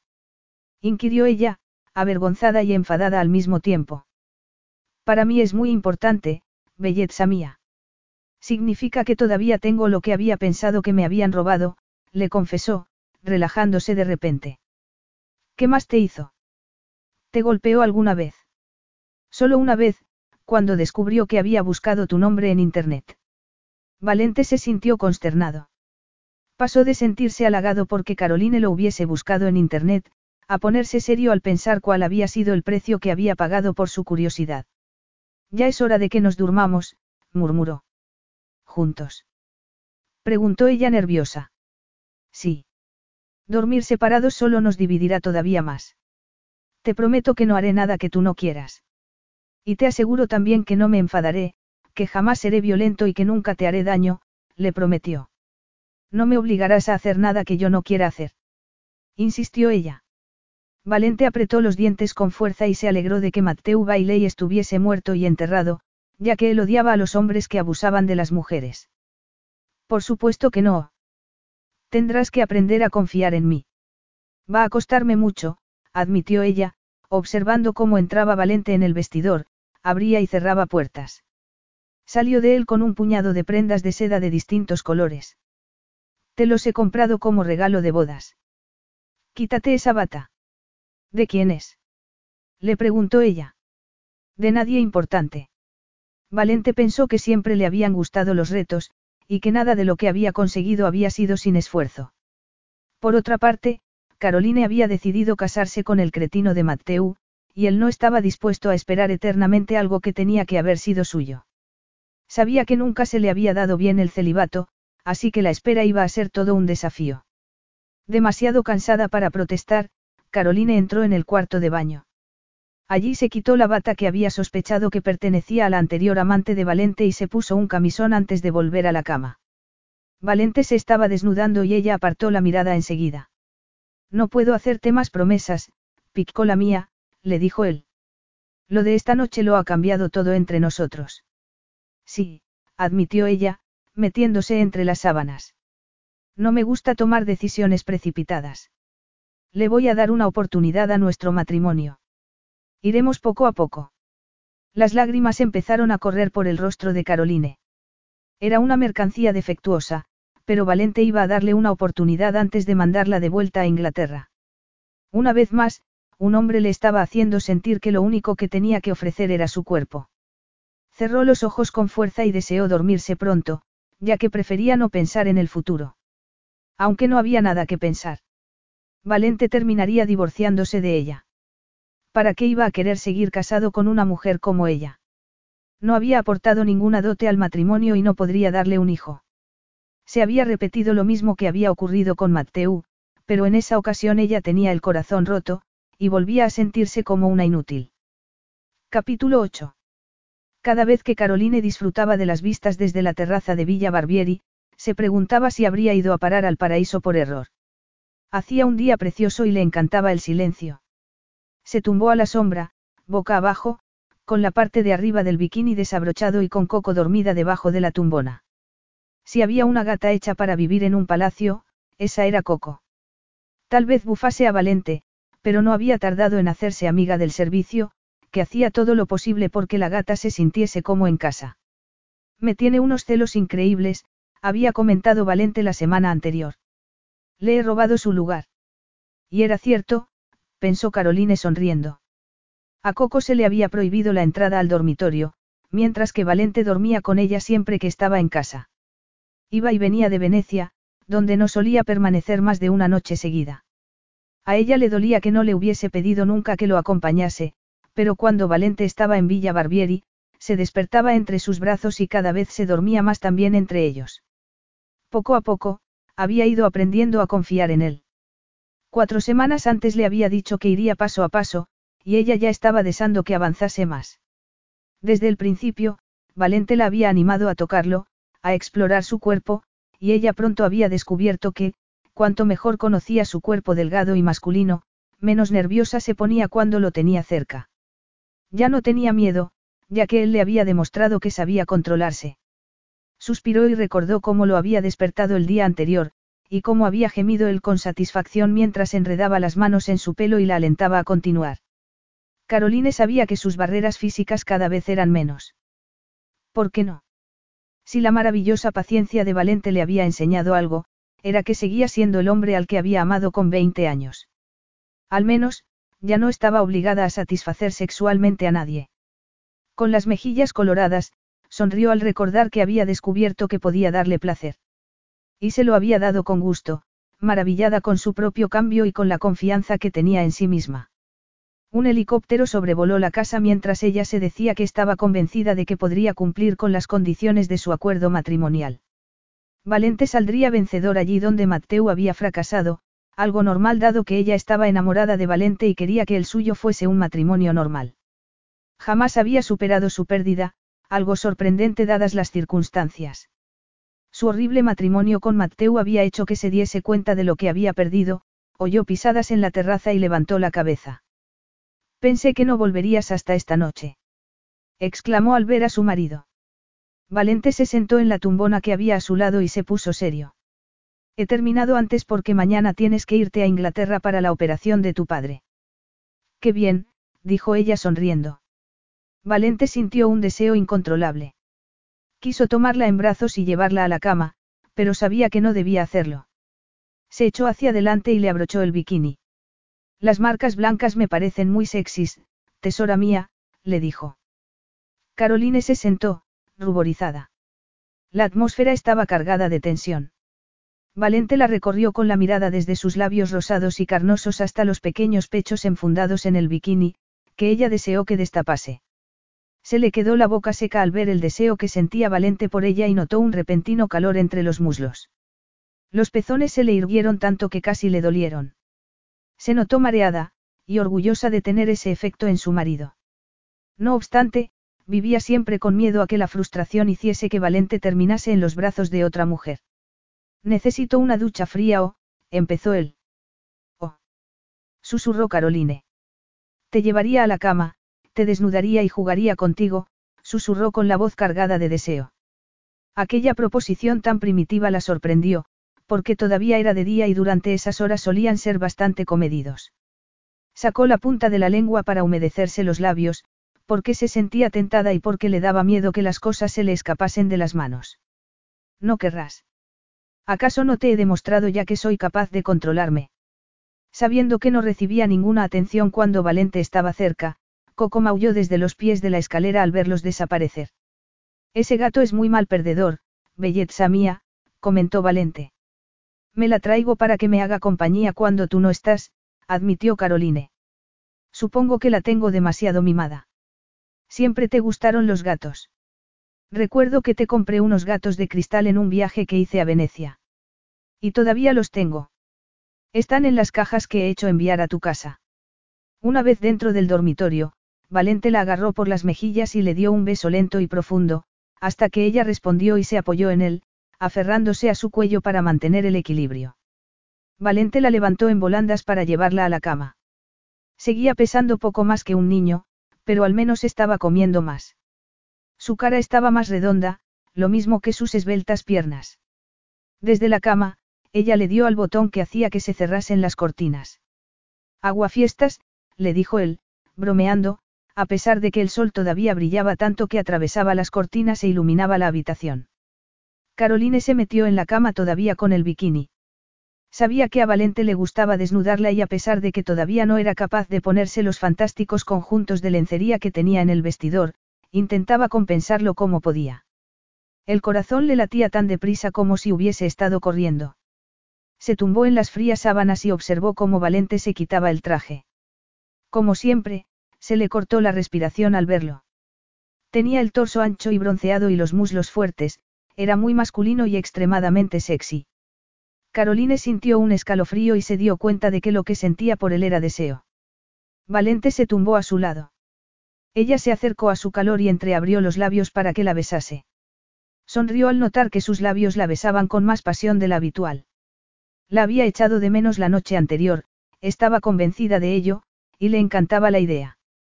Valente le desató el bikini con facilidad. De repente, ya no tenía nada que la tapase y Caroline se quedó inmóvil un segundo, incapaz de olvidar los desprecios de Mateu. No obstante, Valente ya la había visto medio desnuda muchas veces y ella estaba empezando a pensar que era una tontería meterse en el cuarto de baño cada vez que quería cambiarse de ropa.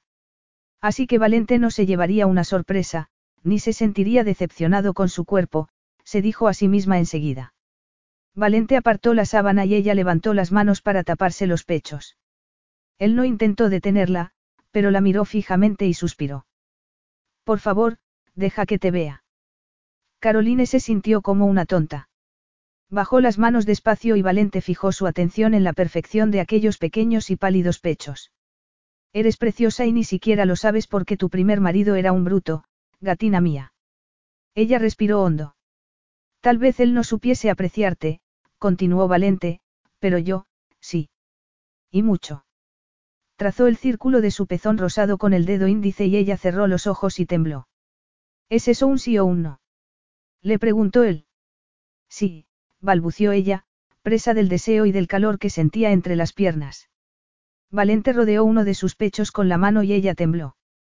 La acarició con cuidado. Eran unos pechos muy delicados, que Caroline se había esforzado mucho en ocultarle, girándose o tapándose siempre que notaba que Valente la miraba. Y él estaba tan excitado como un adolescente que estuviese disfrutando del cuerpo de una mujer por primera vez.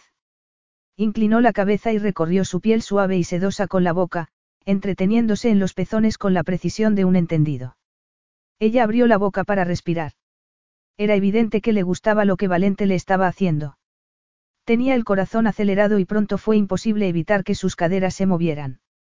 Caroline era consciente de todo su cuerpo, y del calor y la humedad que tenía entre los muslos.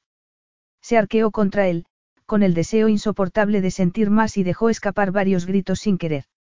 Cuando Valente puso la mano en la parte más sensible de su cuerpo, se quedó quieta, pero, por una vez, él continuó. La acarició a través de la barrera de la braguita del bikini y ella se sacudió sorprendida antes de empezar a retorcerse de placer. Valente levantó la cabeza para mirarla y le dijo con toda sinceridad que era lo siguiente que quería hacerle. Caroline se sonrojó todavía más, apartó la vista de la de él y la sorpresa y un deseo prohibido la dividieron en dos. De verdad quería.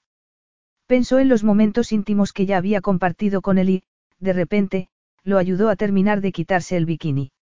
Cierra los ojos, relájate y disfruta, le dijo Valente, separándole los delgados muslos. Caroline estaba temblando como un flan y él deseó que diese un paso más y confiase en él. Bajó hasta su ombligo y hundió la lengua, y ella rió. Valente le puso la mano en la espalda y la observó, abierta y desnuda ante él. A ella le sorprendió estar llegando tan lejos, su cuerpo excitado tembló de deseo. Deja de pensar y cierra los ojos, le ordenó Valente, planteándose seriamente el reto de darle más placer del que hubiese podido soñar. Ella notó que tenía los pezones erguidos, pero la humedad y el calor que había entre sus piernas era un tormento. Valente la acarició con cuidado y, por primera vez en su vida, Caroline deseó que lo hiciese con más fuerza. Pero Valente jugó, la apretó y probó con la lengua la parte más íntima de su cuerpo hasta que ella se sintió consumida de placer. Se oyó gemir y gritar y no pudo evitarlo. Había perdido el control, había perdido la cabeza y se estaba dejando llevar por un ansia cada vez mayor. Y de repente alcanzó el clímax y ella gritó con fuerza. Después de varias olas de húmedo placer, se quedó tumbada, sin fuerzas, en la cama. Impresionada por lo que le acababa de ocurrir. No sabía, Jamás pensé que sería así, susurró, medio mareada. No conoces tu cuerpo, belleza mía, le dijo Valente riendo y abrazándola. Está lleno de maravillosas posibilidades, y yo disfrutaré mucho enseñándotelas todas. Valente la abrazó más y ella notó su erección. Vaya, creo que he sido muy egoísta, murmuró. Lo importante eras tú. Yo me daré una ducha fría. Ya estrenaremos la cama de Venecia esta noche. Yo también voy a ir a Venecia. Preguntó ella. ¿Esta noche? Sí, tengo demasiado trabajo y debo quedarme allí, ¿por qué no vienes conmigo? Puedes volar a Inglaterra desde allí por la mañana. Estupenda idea, dijo Caroline sonriendo, aliviada al ver que Valente no quería separarse de ella. Eso me ha parecido a mí también. Te va a encantar Venecia. Ella levantó la barbilla. ¿Cuándo vas a hablarme de tu pasado? Todavía no me has contado cómo pasaste de vivir de alquiler en un pequeño apartamento a vivir como un príncipe, le recordó Caroline. Valente frunció el ceño. No es una historia bonita, le advirtió. Mi madre era criada en una de las casas del conde Ettore Barbieri. Mi padre, Salvatore, era el hijo mayor del conde. Era un borracho y un vago. Cuando mi madre tenía 17 años, Salvatore se aprovechó de ella. Yo soy el resultado. Caroline la miró horrorizada. Él decidió continuar con su historia. El ama de llaves no quiso creer a mi madre, que fue despedida y fue a trabajar con otra familia a Florencia, pero cuando se dieron cuenta de que estaba embarazada, la echaron también. Tampoco creyeron su historia. Mi madre se pasó toda su juventud, y mi niñez, limpiando en Venecia para ganarse la vida. No me contó lo que había ocurrido hasta que no tuve 18 años y enfermó de cáncer. A Caroline se le encogió el corazón al oír aquello, y lo agarró del brazo con fuerza para decirle en tono cariñoso. Valente, lo siento mucho. Debiste de quedarte destrozado. Fui a esperar a mi padre a uno de los clubs de los que era cliente, pero él dijo que mi madre era una fulana y sus amigos me dieron una paliza. Salvatore amenazó con denunciar a mi madre si ésta seguía contando mentiras acerca de su persona. Mi madre se estaba muriendo, pero la suya era una familia muy respetada y cuando se extendieron los rumores acerca de la acusación de mi madre, yo recibí varias palizas. Un par de años después Salvatore murió en un accidente de tráfico y el conde, mi abuelo, me pidió que, con toda discreción, me hiciese una prueba de ADN. Quería asegurarse de que no era un Barbieri. Supongo que odiabas a la familia de tu padre. exclamó Caroline. El viejo me daba pena. Cuando se demostró que era mi abuelo, me ofreció dinero para tenerme callado, pero le dije que no lo quería. Eso hizo que me respetase. Me negué a ser una sanguijuela, como el resto de su familia. Por entonces estaba estudiando para ir sacándome poco a poco la carrera de empresariales y el conde me prometió que me daría mi primer trabajo cuando terminase, pero yo era muy independiente y tenía mis propios planes. Conociéndote, estoy segura de ello. Caroline sabía que Valente era un hombre orgulloso y fuerte. Se acurrucó contra él, ofreciéndole su apoyo de esta manera. Gané mi primer millón yo solo. Soy un tiburón de los negocios, se me da bien encontrar oportunidades, murmuró Valente. Caroline se sentía feliz, aliviada y satisfecha por cómo estaba avanzando su relación desde el punto de vista sexual. Estaba convencida de que pronto conseguiría superar la última barrera y consumar su matrimonio, y sintió amor y gratitud por él. También eres muy bueno en la cama, susurró en tono de broma, abrazándolo y besándolo. Te quiero tanto, Valente Lorenzato. Él se puso tenso de repente. La declaración de amor le había salido de forma tan natural que Caroline tardó un par de segundos en darse cuenta de que para él había tenido otro efecto. El silencio que siguió la puso nerviosa. Levantó la cabeza despacio para mirarlo.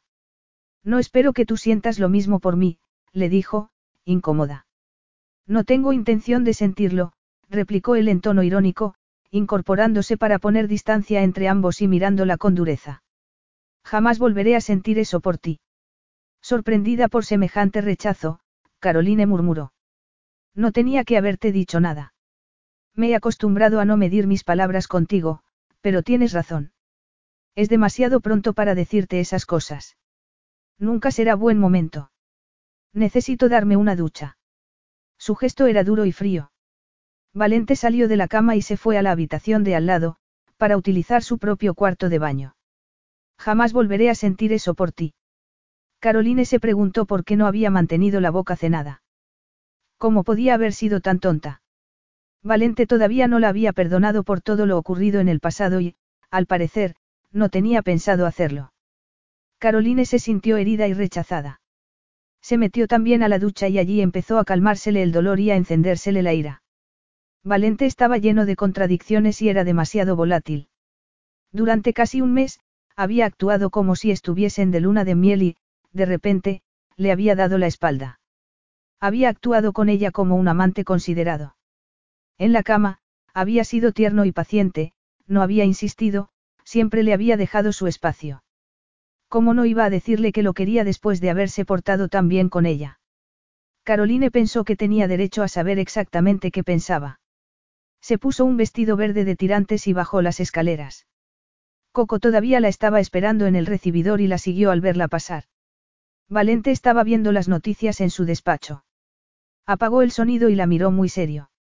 No estoy de humor para escenas, Caroline.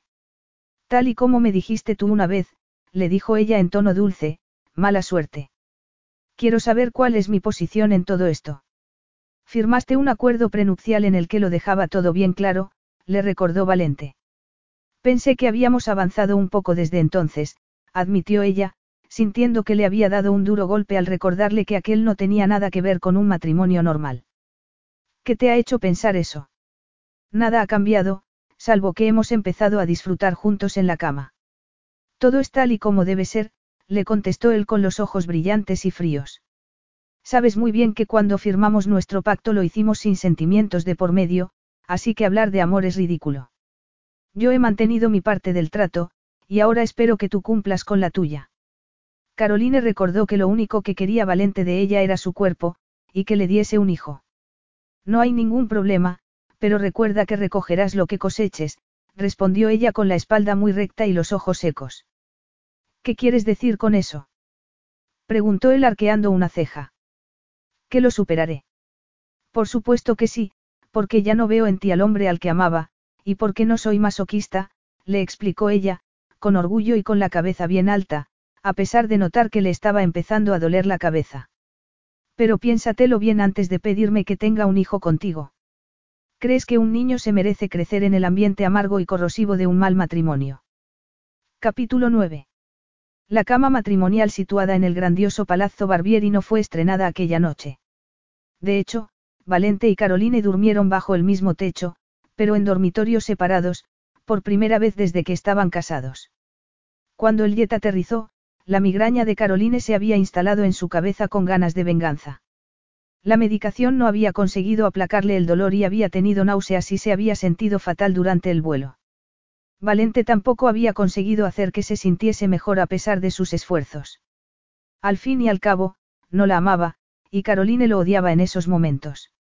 No lo había perdonado ni siquiera un poco durante el viaje.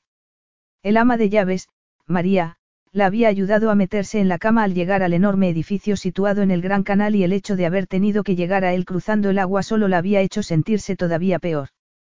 Caroline se había quedado allí tumbada, ciega de dolor, hasta que un médico que hablaba en voz muy baja había llegado en compañía del discreto Valente. El médico le había puesto una inyección que la había hecho dormir y lo último que recordaba era el reconfortante calor del cuerpo de Coco hecho un ovillo a su lado, y el pensamiento de que el animal por fin había conseguido colarse en su habitación. A la mañana siguiente, Caroline volvía a estar bien. María le informó de que Valente llevaba desde las siete trabajando en su despacho, que estaba en el piso inferior, y ella desayunó sola en un gran balcón de piedra que daba al canal más famoso del mundo. Aquella vista tan magnífica, emocionante e inolvidable, le robó el corazón esa mañana.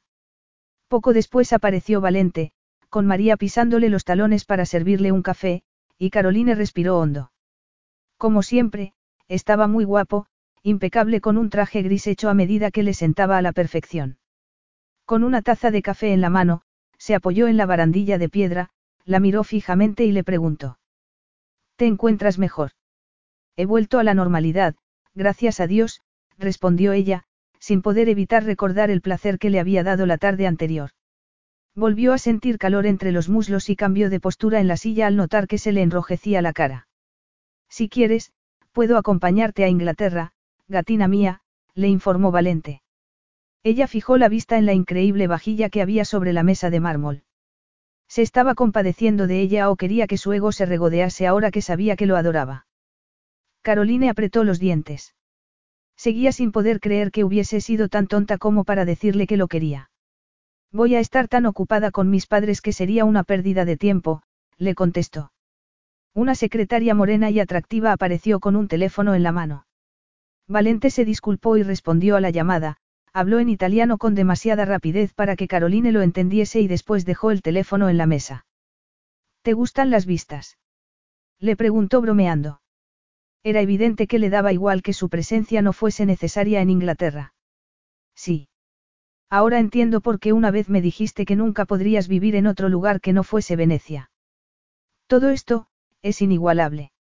Lo mismo que ella, que también era inigualable, admitió Valente a regañadientes, observando cómo el sol hacía brillar su pelo largo y realzaba su perfecta piel, sus ojos brillantes y sus suaves labios. Le pareció surrealista, tenerla allí, en su casa.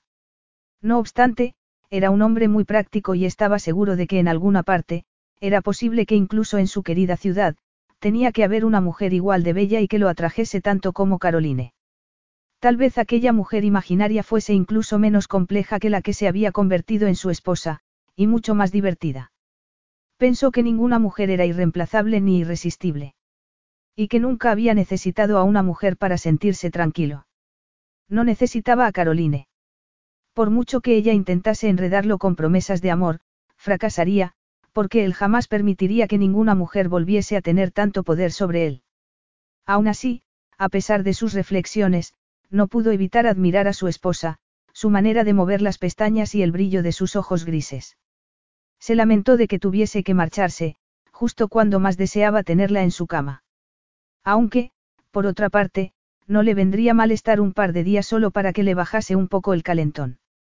El cuerpo de Caroline estaba reaccionando por voluntad propia bajo la fija mirada de Valente. Se le habían endurecido los pezones, que le rozaban contra el sujetador de encaje, y se le había acelerado el corazón. A pesar de seguir enfadada con él, no podía controlar aquella confusión que tenía por dentro ni dejar de mirarlo ella también. Valente tomó una decisión. Ya tendría tiempo de enfriarse mientras Caroline estuviese en Inglaterra con su familia. Era su esposa. No tenía por qué controlarse en esos momentos. ¿A quién estaba intentando impresionar? Tomó el teléfono para anular todas sus citas y no le importó que su secretaria se mostrase sorprendida. Si había una buena excusa para romper las normas, esa era Caroline, allí sentada, con sus enormes ojos grises clavados en él, con una delicada camiseta de seda cubriendo sus curvas y una minifalda de flores que dejaba al descubierto sus esbeltas piernas. Alargó la mano hacia ella y le dijo. Ven aquí. Y su carisma resultó ser más fuerte que el antagonismo o la cautela de ella. Temblando de tensión, Caroline le dio la mano y él hizo que se acercase. Ella hundió la cara en su cuello y aspiró aquel olor que ya le era familiar antes de acompañarlo al interior del palazzo. Atravesaron el impresionante salón, con las impresionantes lámparas de araña de cristal de Murano y subieron las escaleras que llevaban a la habitación principal, en la que había unos maravillosos frescos de juguetones dioses y diosas. Quítate la chaqueta, le pidió Caroline, deteniéndose en el centro de la habitación. Él sonrió divertido y obedeció. Caroline le deshizo la corbata y empezó a desabrocharle la camisa. A pesar de estar decidida a hacerlo bien, le temblaban un poco las manos y él se quitó la camisa en el mismo momento en que inclinaba la arrogante cabeza para besarla. Ella sintió que una ola de calor invadía todo su cuerpo. Valente gimió y se apartó de ella. Tenía los ojos muy brillantes. Lo siento. Supongo que te estoy asustando, gatina mía. Estoy demasiado excitado para ser dulce. Tal vez no sea buena idea. Caroline estiró los hombros antes de continuar, alentada por una nueva confianza que corría por sus venas como la adrenalina. Quería ser como cualquier otra mujer. No quería que Valente se contuviese ni que la tratase con cuidado, como si fuese un jarrón que pudiese romperse. No quería que la protegiese de su pasión. Él le había enseñado que no todos los gatos eran negros en la oscuridad. Ya sabía que no iba a hacerle daño, como había hecho Mateo en el pasado. Ya no me da miedo, le susurró. Me ha gustado ese beso. Me gusta sentir que estás excitado. Él la miró con tal intensidad que hizo que se ruborizase y volvió a agarrarla con impaciencia para acercarla a él y besarla de nuevo mientras retrocedía hacia la cama. Contigo siempre estoy excitado, admitió con voz ronca, pero sigues siendo virgen. No puedo prometerte que esto no vaya a dolerte un poco. No lo sé. Eres mi primera virgen.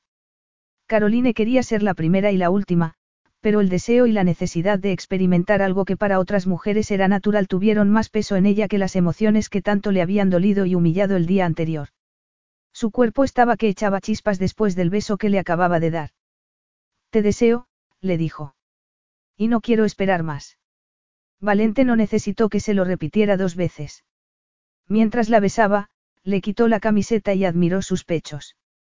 Estaba loco de deseo por ella. La tumbó y le chupó los pezones a través del delicado encaje, pasando de uno a otro mientras la oía gemir y notaba cómo se retorcía de placer. Luego le la falda, le separó los muslos, metió la mano por debajo de las braguitas y se sintió satisfecho al ver que estaba preparada. Siempre he soñado con tenerte vestida con la lencería más cara del mundo, le confesó mientras desabrochaba el sujetador, pero ahora que te tengo aquí, lo único que quiero hacer es quitártela. La desnudó con ansia y a ella no le importó porque también la estaba besando con pasión, haciendo que todo su cuerpo se estremeciese. Valente se centró en sus pechos, chupándolos hasta que Caroline pensó que no podría soportarlo más y le pidió que la acariciase. Él bajó la mano hasta el lugar más íntimo de su cuerpo y la acarició, y ella disfrutó de aquel exquisito tormento. Cuando Valente se puso encima de ella estaba ya tan excitada que todas las células de su cuerpo le pedían dar un paso más. Él le colocó una almohada debajo de las caderas y le dijo.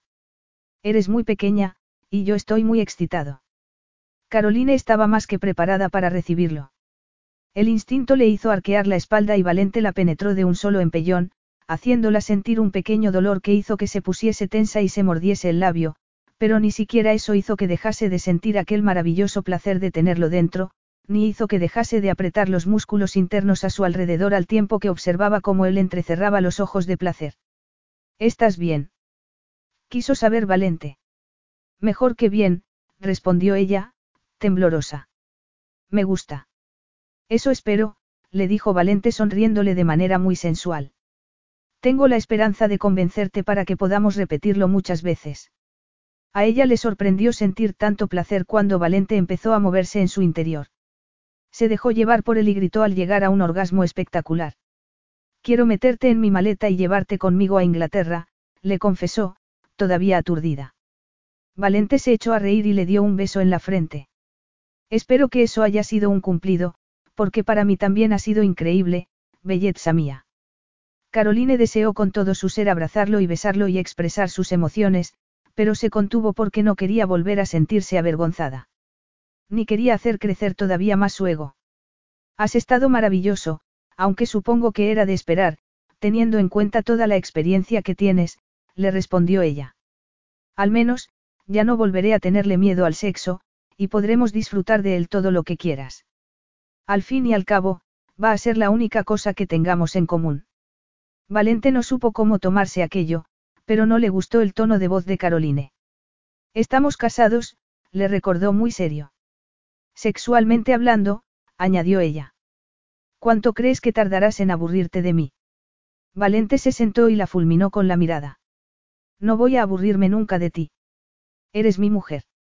¿Significa eso que vas a ser el único amante que tenga en toda la vida? Le preguntó Caroline, como si estuviese decepcionada. Por supuesto que sí. Replicó él, apartando las sábanas con brusquedad para levantarse. Puede saberse qué te pasa. Has sido tú el que ha dicho que en este matrimonio no hay lugar para los sentimientos. Pero no es lo mismo la franqueza que el mal gusto, le dijo él en tono frío. Y sería de mal gusto que yo te preguntase de quién era la bata de seda turquesa que había en la Toscana. Él se puso tenso. Sí, e inapropiado. Pues a mí me pareció de mal gusto que nadie quitase esa prenda del cuarto de baño antes de que yo llegase. Tienes razón, admitió Valente. Ahora, podemos cambiar de tema. Caroline salió de la cama. Tengo que hacer la maleta. De eso puede ocuparse la doncella. Necesito que tú sigas ocupándote de mí, murmuró él con voz ronca. Caroline, consciente del malestar que había en su interior, pensó que no sería buena idea volver a hacer el amor con él, así que sonrió y desapareció en el cuarto de baño pensando que Valente era muy buen amante, así que no era de sorprender que hubiese tenido otras amantes en su vida. Fuese razonable o no, Caroline no pudo evitar desear que no las hubiese tenido. Y esperó que, al contrario que Matteu, no tuviese la necesidad de disfrutar de varias para satisfacer a su ego. En cualquier caso, sabía que no podía darlo por hecho. Durante el resto del día, instaló su taller de trabajo en una habitación situada en la parte de atrás de la casa. Colocó el material y miró su correo electrónico por vez primera en varias semanas. Puso los pequeños gatos de cristal que coleccionaba en la ventana y empezó a darle vueltas a una nueva línea de joyas realizadas con cristal de Murano. Durante un par de horas, preparó los pedidos que estaban pendientes en la página web y organizó su envío. Le dolió salir del taller sin haber trabajado más, ya que le encantaba diseñar joyas nuevas, pero tenía que cambiarse para ir al aeropuerto. Poco antes de que se marchase, Valente fue a buscarla a su taller. Sonrió al ver que había puesto los gatos en la ventana. La mayoría se los había regalado él. Luego se entretuvo estudiando sus joyas, que le sorprendieron por su diseño y su cuidada fabricación. Con el ceño fruncido, apagó el teléfono móvil cuando éste empezó a sonar de manera insistente. Siempre estás muy ocupado, murmuró Caroline, tensa al saber que tenía que separarse de él, pero pensando que Valente se pondría a trabajar y casi no la echaría de menos. Me he tomado casi un mes libre para estar contigo en la Toscana, le recordó él, acariciándole las mejillas. Durante ese tiempo he delegado mucho y se han cometido errores. Ahora tengo que recuperar el tiempo perdido, belleza mía. Caroline cerró los ojos cuando la besó. No pudo evitar sentir calor por todo el cuerpo y contuvo la respiración cuando Valente le metió la lengua en la boca. Ya vale, dijo este de repente, saliendo de la habitación y haciéndola ir hacia la magnífica escalera que conducía a las oficinas que había en la planta baja. Temblorosa después del apasionado beso, Caroline bajó las escaleras despacio, sin separarse de él. A los pies de la escalera había una mujer, una espectacular pelirroja con un vestido blanco. Valente se puso tenso y se giró hacia Caroline para decirle algo, pero antes de que le diese tiempo la otra mujer se interpuso entre ambos y le dio dos besos en las mejillas. Luego le habló en italiano antes de mirar hacia Caroline con cierto desprecio. Soy Agnese Brunetti, una vieja amiga de Valente. Dios mío. Eres minúscula. ¿Hablas italiano? Me temo que no. Valente y yo siempre hablamos en veneciano, por supuesto. Es el dialecto local, continuó Agnese, sonriendo a Valente. Somos miembros de un club muy exclusivo. Cada año somos menos los que podemos conversar en esta lengua tan antigua. Caroline se quedó de piedra mientras observaba a la escultural pelirroja. Matteo la había traicionado en demasiadas ocasiones como para no sospechar de aquella belleza y supo al instante que aquella era la dueña de la bata de seda que había en la Toscana. La tal Agnese siguió charlando en una mezcla de veneciano e inglés con Valente, tocándolo en el brazo en una ocasión, y en la solapa en la segunda, dejando clara la confianza física que tenía con él. Caroline se dio cuenta y cambió de expresión. Lo siento, pero Caroline tiene que tomar un vuelo, dijo Valente en tono frío, haciendo un gesto a uno de sus empleados para que acompañase a Agnese a su despacho. No tardaré. Luego acompañó a Caroline a la lancha a motor que la estaba esperando y comentó con naturalidad. Conozco a Agnese desde hace mucho tiempo. Y ella pensó que la pelirroja era su amante, lo que no sabía era si pasada o presente. De camino al aeropuerto, se atormentó comparándose con ella. La voluptuosa pelirroja le había hecho recordar los gustos de Mateu y le había hecho sentirse inadecuada. De repente, se sintió aliviada por ir de camino a Inglaterra. Allí estaría alejada de la presión de su matrimonio y podría concentrarse en la salud de su padre y en las preocupaciones de su madre al respecto. Joe e Isabela y es todavía estaban alojados en un hotel y Winterwood seguía en obras, aunque la reforma avanzaba a pasos agigantados. Después de pasar por la casa para ver los impresionantes cambios que estaban teniendo lugar en ella, Caroline tomó una habitación en el mismo hotel en el que estaban sus padres y los acompañó al hospital para que ingresase su padre. A Isabel le preocupaba mucho que su marido pudiese morir en la mesa de operaciones y necesitaba apoyarse en su hija para mantener la calma. Yo estuvo en el quirófano tres horas, pero la operación fue un éxito. Y, después de un par de días, Caroline vio cómo iba recuperando las fuerzas. Valente ya le había enviado a Isabel un par de folletos de lujosas clínicas de recuperación, para que escogiese a cual quería ir con su marido cuando a éste le diesen el alta del hospital. Después de aquello, Caroline empezó a sentir que ya no hacía nada allí. Valente la llamaba por teléfono todos los días. Ella quería preguntarle por Agnese, pero no quería parecer una mujer posesiva y pegajosa, que sospechaba de todas las mujeres que se acercaban a su marido. Y, no obstante, tenía que reconocer que lo era. Era todo un reto pensar que, en un matrimonio sin amor, Valente se conformaría solo con una mujer. Después de dos semanas separados, Valente voló a Inglaterra a visitar a sus padres. Cuando llegó a la clínica, lo hizo con dos de sus asistentes, ya que tenía que realizar un par de llamadas de trabajo. Joe lo estaba interrogando acerca del futuro de Alex Transpon cuando llegó Caroline y lo vio allí. Le sorprendió lo cómodos que parecían sus padres con él, teniendo en cuenta que cinco años antes lo habían tratado como al enemigo público número uno pero su generosidad con ellos había hecho que lo considerasen un miembro más de la familia. Entonces, ¿qué tienes pensado hacer con nuestro competidor, Bomark Logistics? Le estaba preguntando su padre cuando llegó Caroline. Creo que en el mercado hay lugar para ambas empresas, respondió Valente con cautela, levantando la vista al ver a Caroline en el umbral de la puerta. Llevaba el pelo rubio recogido de la bonita cara e iba ataviada con un vestido color lavanda y una chaqueta de suave cachemir. Tenía el atractivo fresco y natural de una flor silvestre, y seguía haciendo que se le cortase la respiración.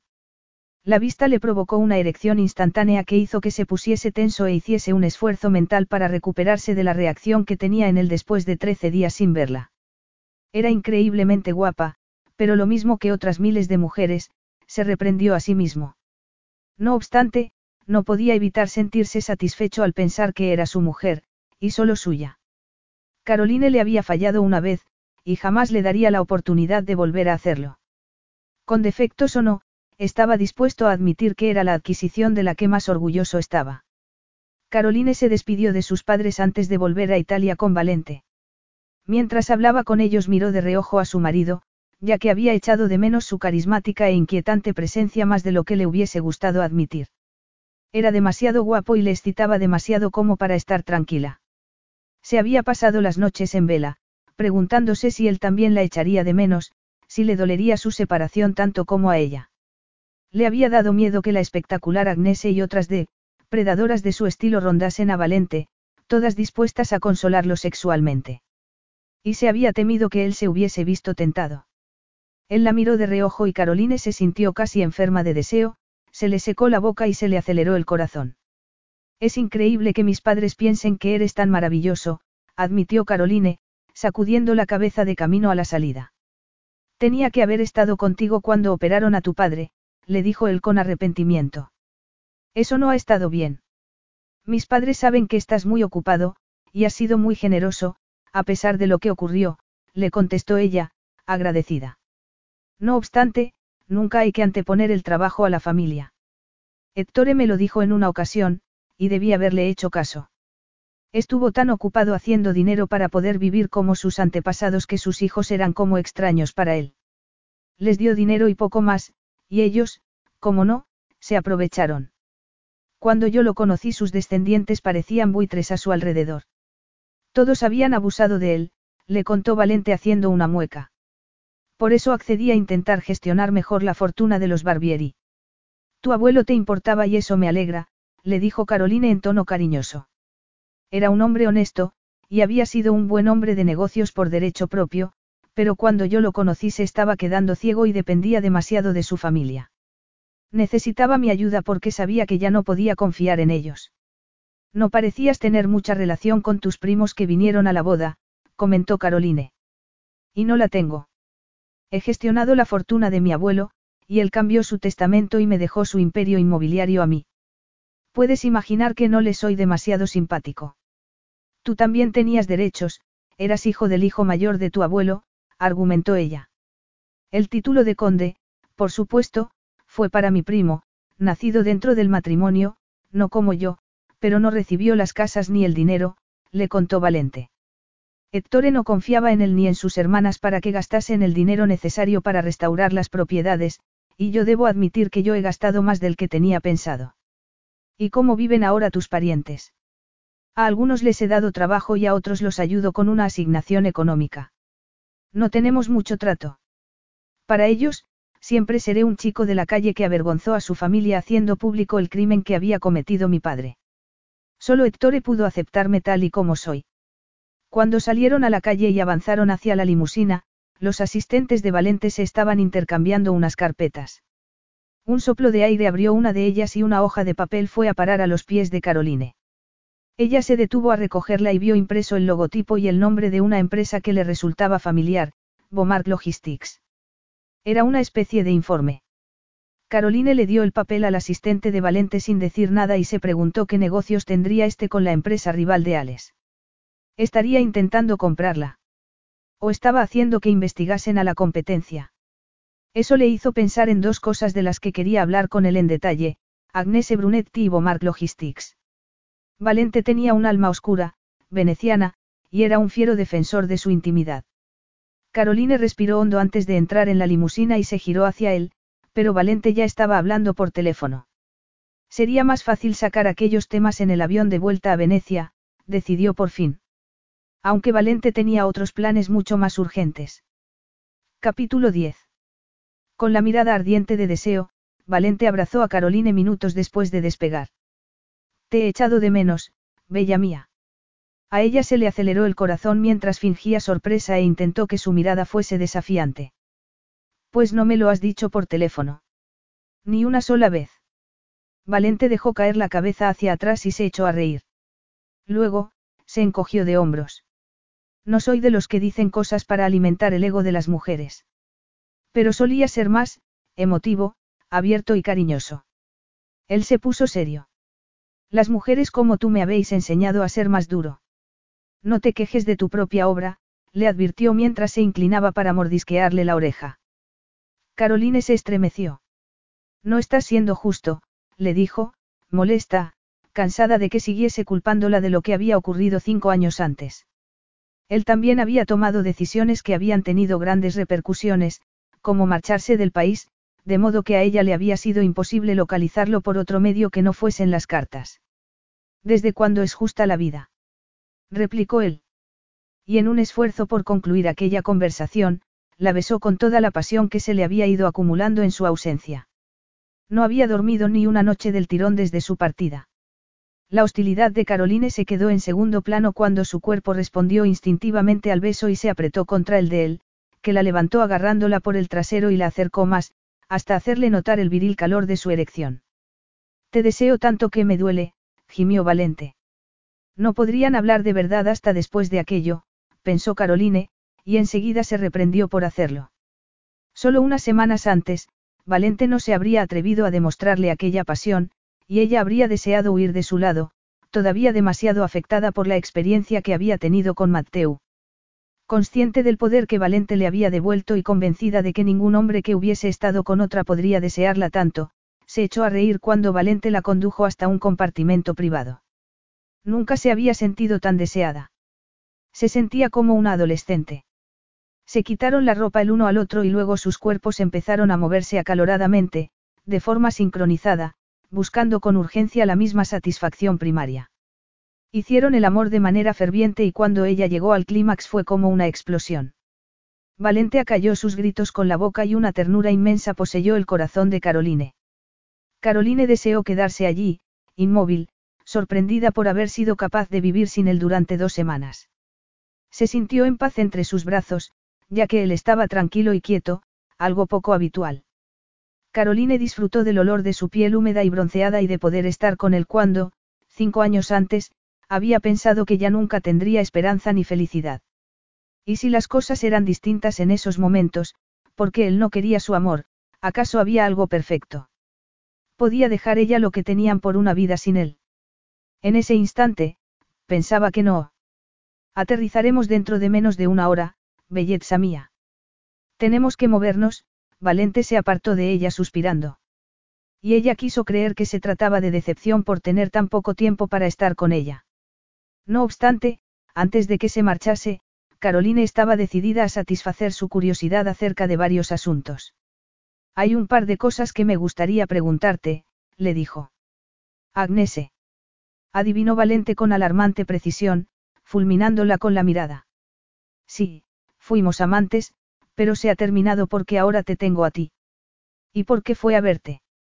Tenía la esperanza de que yo hubiese cambiado de opinión después de un mes de matrimonio. Agnes es una mujer muy segura de sí misma. A Caroline le sorprendió que fuese tan franco, porque Mateo le había mentido una y otra vez. ¿Estabas enamorado de ella? Le preguntó. Era más un acuerdo práctico que una historia de amor. ¿Quieres decir que era tu amante? Sí. Yo pagaba sus facturas y ella, bueno, supongo que no quieres que te cuente nada más. Caroline se sintió sorprendida. ¿Cómo puedes tener tanta sangre fría? Nos convenía a ambos. No todo el mundo quiere compromisos y promesas, Caroline, le dijo él en tono irónico. Tengo otra pregunta, continuó ella, ignorando su último comentario. ¿Qué tienes que ver con Bomark Logistics, en Inglaterra? Valente se quedó inmóvil por unos segundos. Ya hablaremos de ello en profundidad cuando estemos en casa, le respondió. A Caroline le enfadó aquella respuesta. En profundidad. ¿A qué se refería? De los dos asuntos, a ella le había parecido que el de Agnese Brunetti sería el más controvertido, hasta había pensado que tal vez Valente no querría satisfacer su curiosidad. Al fin y al cabo, la relación que hubiese tenido con ella antes de su matrimonio, no era asunto suyo. La pregunta acerca de Bomart Logistics la había planteado solo por curiosidad. ¿Por qué no le daba una explicación inmediata al respecto? Mientras completaban el trayecto de vuelta al Palazzo Barbieri, Caroline se sintió cada vez más inquieta por la aparente preocupación de Valente. Tenía las líneas del rostro muy tensas y estaba serio. La tensión descendió cuando entraron en el palacio y Coco salió corriendo en dirección a Caroline para darle la bienvenida, y a los pocos segundos luchó por que la soltase para poder darle el mismo recibimiento a Valente. ¿Cómo te las has arreglado para conseguir caerle bien?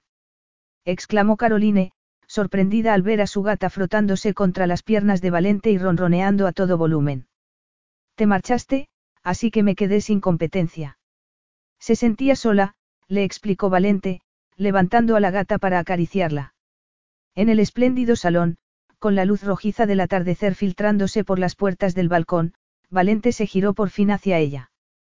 ¿Cómo has averiguado que tengo algo que ver con Bomart Logistics? Caroline se lo explicó, y él le dijo que ni siquiera se había dado cuenta del incidente de la hoja. Así que no sabes nada, le dijo, frunciendo el ceño. Podría mentirte. Y me siento tentado a hacerlo, porque sé que no va a gustarte la verdad, pero en términos empresariales no hice nada malo. ¿Puedo saber de qué estás hablando? insistió ella. ¿Has comprado Bomark Logistics o algo así?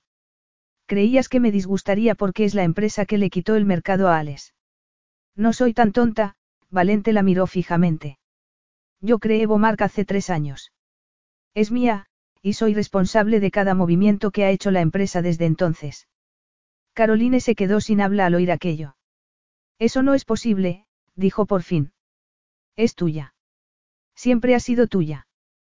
Quiero decir, porque hace tres años. La creé para competir con Alex y conseguí que vuestro gerente, Esu Edman, obtuviese un puesto de trabajo mejor en Londres, le aclaró el regañadientes. ¿Por qué? Volvió a preguntarle ella. ¿De verdad querías hundir el negocio de mi familia? Valente asintió en silencio. No había esperado que Caroline se mostrase tan sorprendida.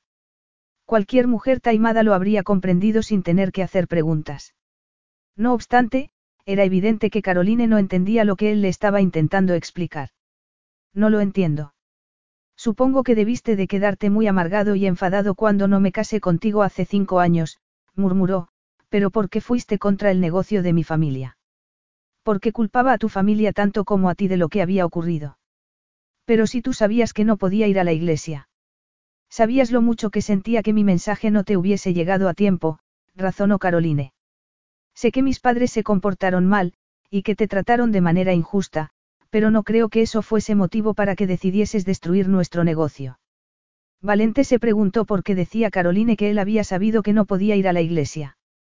Desconocía las excusas que ella le había escrito en su carta y eso lo exasperaba todavía más, no obstante, estaba decidido a no hacerlo ver. Con respecto al mensaje que acababa de mencionar, tampoco sabía nada. La familia de Caroline había decidido deshacerse de él fuese como fuese, y que ella lo dejase plantado en el altar había sido un método muy eficaz para que él no intentase volver a ponerse en contacto con ella. Quería que pagaseis por lo que habíais hecho, confesó Valente. Ella rió con desgana. ¿No crees que tres años y medio casada con Matteo Bailey fue suficiente pena para mí? Yo pensaba que estabas disfrutando de un feliz matrimonio con tu novio de la infancia. No me enteré de que las cosas no habían sido tan perfectas hasta después de la muerte de Bailey. Mateo y yo nunca fuimos novios. Protestó Caroline. ¿De dónde te has sacado esa idea? Éramos solo amigos. Yo lo tenía en gran estima, y respetaba su opinión. Admito que me tuvo engañada hasta que me casé con él. Pero nunca tuvimos una relación, ni antes ni después de casarnos. Me casé con él de rebote. Lo de que erais novios de la infancia me lo dijo tu padre. Yo vino a verme una semana antes de nuestra boda y me acusó de haberme metido entre Mateu y tú y de haberte arruinado la vida. Me dijo que era a Mateu a quien querías en realidad e intentó sobornarme. Caroline se quedó horrorizada al oír aquello. ¿Por qué no me lo contaste? No tenía ni idea. Porque ya estaba suficientemente nerviosa. No quería meterte más presión y confiaba en que me querías, admitió Valente, haciendo una mueca. Y te quería. Te quería. Proclamó Caroline, pero jamás respondiste a mis cartas. No me llamaste. No eres capaz de emocionarte ni de perdonar, ¿verdad? El hecho de que hayamos tardado casi dos meses en hablar del pasado lo dice todo. Me borraste de tu vida como si no te importase nada. Él la miró con indignación. ¿Qué esperabas después de dejarme plantado en la iglesia? Raro sería el hombre que perdonase semejante ofensa. No me querías lo suficiente, Valente, le dijo Caroline. Cuando ahora me dices que no volverás a sentir eso por mí, no es tanta la pérdida, ¿verdad? Un hombre que me hubiese querido de verdad habría luchado contra su orgullo y habría vuelto a hablar conmigo, pero tú, no. Tú también me abandonaste a mí. Que yo te abandoné. Inquirió él, iracundo. Me quedé destrozada. Pensé que ya no merecía la pena vivir y entonces llegó Mateu, un amigo comprensivo, justo cuando más lo necesitaba, recordó Caroline con los ojos llenos de lágrimas. Poco después, mis padres empezaron a decirme que sería muy feliz si me casaba con él. Mateu me lo pidió. Tú no estabas allí. Yo cedí ante tanta presión. Matt decía que era un matrimonio entre amigos, pero ni siquiera nuestra amistad duró. Sí, fui una idiota, y caí voluntariamente en la trampa, pero si no hubiese sido tan infeliz, tampoco habría sido tan tonta. Aquella explicación no se parecía en nada a las conclusiones que había sacado Valente de la situación. Pensé que habías utilizado a Mateu para ponerme celoso. Y también pensé que te habías dado cuenta de que lo querías más que a mí. Caroline se limpió las lágrimas con las manos temblorosas. Bueno, tal vez si hubieses tenido el suficiente interés, habrías averiguado la verdad por ti mismo, pero ¿por qué estamos teniendo esta conversación ahora? Porque es una conversación que debíamos haber tenido hace mucho tiempo, admitió Valente entre dientes, dolido por sus acusaciones y lleno de rabia. Pero todo eso ya no importa. Ahora me interesa más saber por qué creaste Bomart Logistics tres años después de que rompiésemos. Me parece horrible que solo quisieras venganza. Eso vuelve a demostrarme que se me da fatal juzgar a las personas. Yo no soy como tú, bella mía, le dijo Valente. Cuando me pegan, no pongo la otra mejilla. Y nunca lo haré. Caroline lo miró de forma beligerante. Pero crear una empresa solo para destruir a la de mi familia, es imperdonable. Te quería a ti. Siempre has sido mi única meta. Pero la creaste hace tres años, cuando Mateu todavía estaba vivo y yo era su esposa. Me daba igual que estuvieras casada. Caroline lo miró y luego se giró para acercarse a la ventana. Valente era tan agresivo, tan destructivo, no le daba ningún reparo admitir los métodos que había empleado. En una palabra. Era despiadado. No obstante, en el pasado no había visto esa faceta de él. Le había parecido mucho más humano. Era aquel el hombre al que amaba. Ningún coste era demasiado alto, ¿verdad? Lo acusó Caroline con desprecio. ¿Cómo crees que ha afectado el declive de Alex a la salud de mi padre? Le ha roto el corazón. Era la empresa de su padre, y se sintió muy avergonzado de no ser capaz de mantenerla a flote. No te importaba hacerle daño a mi familia porque seguías pensando que yo te había fallado. Es que me fallaste. ¿Cómo que te fallé? Por ponerme enferma. Por pasar la noche antes de nuestra boda en el hospital. ¿Cómo puedes pensar que fue culpa mía? Le replicó ella. Fue el destino. Las dudas y los miedos que me atormentaron a la mañana siguiente, Mientras tú estabas en la iglesia, sí fueron culpa mía. Lo admito. Pero, aún así, no estaba lo suficientemente bien para salir de la cama y tomar decisiones por mí misma. No sé de qué estás hablando, le dijo Valente. Ya te he dicho que no leí tus cartas. Ninguna. Le preguntó ella, girándose de nuevo a la vez que se llevaba la mano a la boca. Había desnudado su corazón en esas cartas y no había tenido respuesta porque Valente ni siquiera se había molestado en leerlas. Intentó recomponerse antes de mirarlo a los ojos. No eres el hombre que pensé que eras hace cinco años. Decidiste destruir a mi familia, a pesar de haber perdonado a la del hombre que abusó de tu madre, no lo entiendo. ¿Por qué no nos pudiste perdonar ni a mis padres ni a mí? Valente la vio darse la vuelta e ir hacia la puerta. ¿A dónde vas? Voy a tumbarme, Me temo que voy a tener otra migraña, admitió Caroline muy a su pesar, frotándose las sienes. Luego me marcharé a Inglaterra en cuanto pueda, ¿por qué me das miedo? ¿Por qué te doy miedo? inquirió Valente enfadado e indignado por aquella acusación.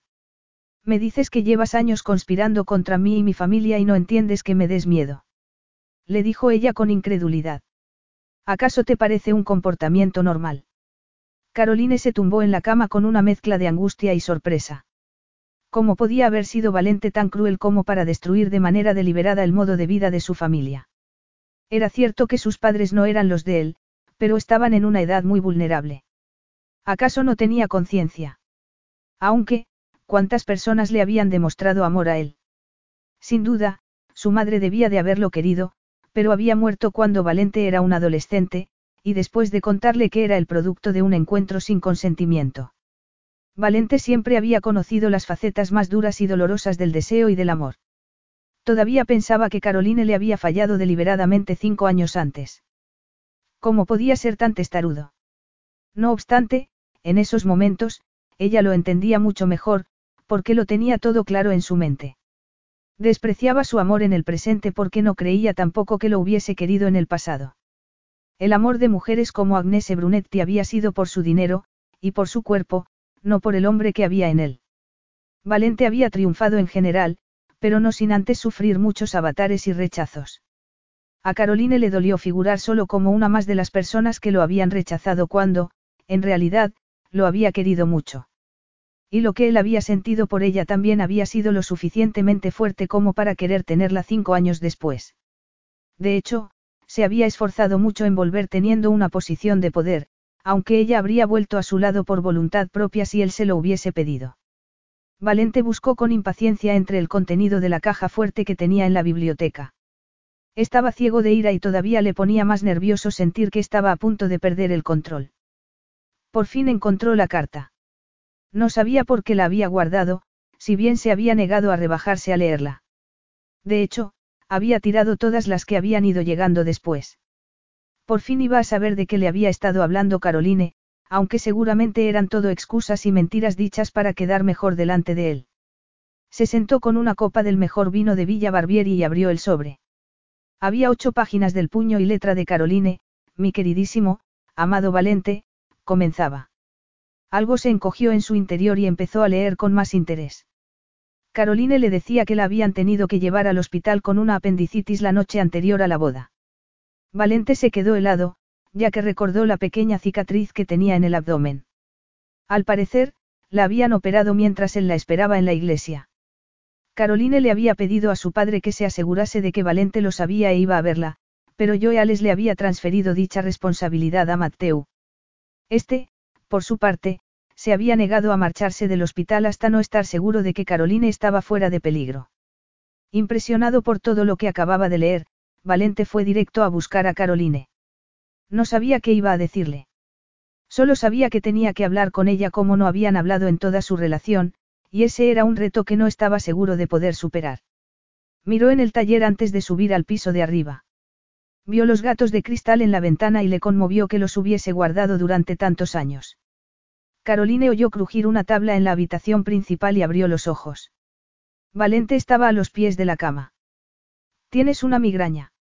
Le preguntó. No, creo que era solo la tensión, le respondió ella. Nunca leí la carta que me enviaste hace cinco años, admitió Valente. Te mandé al menos seis. Las tiré sin leerlas, salvo la primera, que la guardé. ¿Para qué, si no ibas a leerla? No pude resistir la tentación. Hace dos meses, tuve que volver a luchar contra la tentación de leerla porque no quería que tus excusas me suavizasen, mi orgullo no me permitió correr ese riesgo. Caroline se incorporó.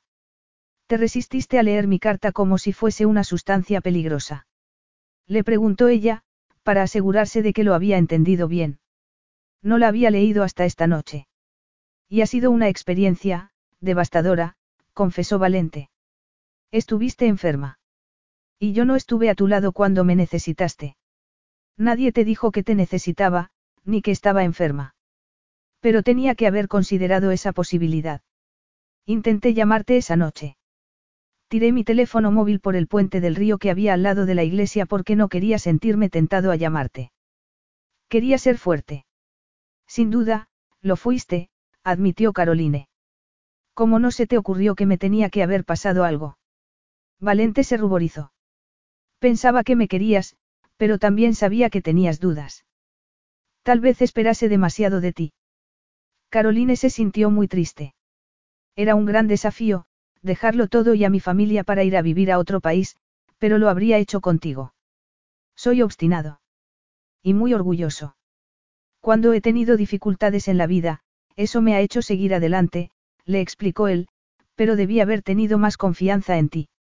Eso fue lo que acabó con lo nuestro, mi falta de confianza. Estaba convencido de que me habías engañado, de que tu familia te había convencido de que me dejases plantado en la iglesia. Caroline sintió ganas de llorar. Se preguntó cómo había podido esperar que Valente tuviese confianza en ella en aquellas circunstancias, cuando tantas personas habían querido hacerle daño en su vida. Pensé que habías recibido mi mensaje antes de ir a la iglesia. Mateu me mintió. Te diste cuenta demasiado tarde de que no era una buena persona. ¿Y tú no? No, yo siempre he sido despiadado, la contradijo Valente. No habría sobrevivido ni prosperado de otra forma. Tú eres la única persona a la que permití verme sin armadura. Las lágrimas corrieron por las mejillas de Caroline. Valente se acercó a ella e intentó abrazarla, pero Caroline lo rechazó. No me toques. ¿Por qué no leíste mis cartas? ¿Por qué me hacías sentir vulnerable y eso no me gustaba? Y quería que esta vez fuese diferente. Y lo ha sido. Me has chantajeado para que me acueste contigo. Y tú a mí para que nos casemos, replicó el divertido. Yo no lo veía así. Sabía que cuando te dieses cuenta de que era frígida te desharías de mí y te olvidarías de todas tus promesas. Valente arqueó una ceja. Aunque entonces no estaba preparado para admitirlo, quería algo más que tu cuerpo. Estás intentando decirme que todavía me querías, a pesar de rechazar mi amor. Sugirió ella con incredulidad. Esta noche me he dado cuenta de que te quiero más que a nada en mi vida. Eres el centro de mi vida, cara mía. Sin ti, nada tendría significado. Valente la abrazó con cuidado. Te quiero mucho, añadió en un susurro. Nunca he podido olvidarte ni reemplazarte. Caroline se sintió feliz. Y tú ya sabes lo que siento por ti, le dijo. No te creí cuando me dijiste que me querías, admitió él, inclinando la cabeza para besarla. Caroline se apartó. Tal vez te quiera, pero eso no me hace olvidar que creaste Bomart Logistics y que me chantajeaste para tenerme en tu cama. Ni siquiera si te prometo que no volveré a hacer nada parecido. Eso es fácil de decir, ahora que sabes que ya me tienes en tu cama. Como prueba de mis buenas intenciones, podemos guardar el celibato una época. Sería un gran sacrificio, le dijo él, con un cierto tono burlón. En ese caso, olvídalo, le dijo Caroline, besándolo, pero ¿cómo te atreviste a pedirme también un hijo? Porque pensé que así te tendría para siempre. No puedo creer que te quiera tanto, susurró Caroline, sintiéndose culpable por su falta de resistencia. Y yo nunca dejaré de quererte, le aseguró él. Ni yo a ti. Y aquel fue el momento más maravilloso para Caroline, que vio en su mirada que la amaba tanto como ella a él. Por primera vez en muchos años, se sintió segura y supo que estaba donde tenía que estar. Se fundió en su abrazo y se preguntó si su hijo, porque estaba convencida de que lo tendrían, sería moreno o rubio. Cuando nació, 18 meses después, Pietro Lorenzato se parecía a su padre en los rasgos y en la constitución, pero era rubio como su madre. Las mujeres se volverán locas por él, aseguró su abuela Isabel. Lo tiene todo es guapo, tiene dinero, posición social. Y buena salud, como su padre y sus antepasados, bromeó Joeales abrazando a su hija. Y tocando el diamante que llevaba colgado del cuello. Te veo bien, Caro. Y veo que tu marido ha estado otra vez gastando dinero. No digas tonterías, Joe, puede gastarse todo el que quiera, replicó Isabel. Valente sabe cómo tratar a Caroline. Tienes un marido maravilloso al que le encanta hacerte regalos. Ella sonrió, preguntándose qué diría su madre si supiera que el regalo que más le había gustado era un gato negro hecho en cristal de Murano que le había regalado Valente por el nacimiento de su hijo. Habían pasado dos años desde que se habían casado y las cosas habían ido cada vez a mejor.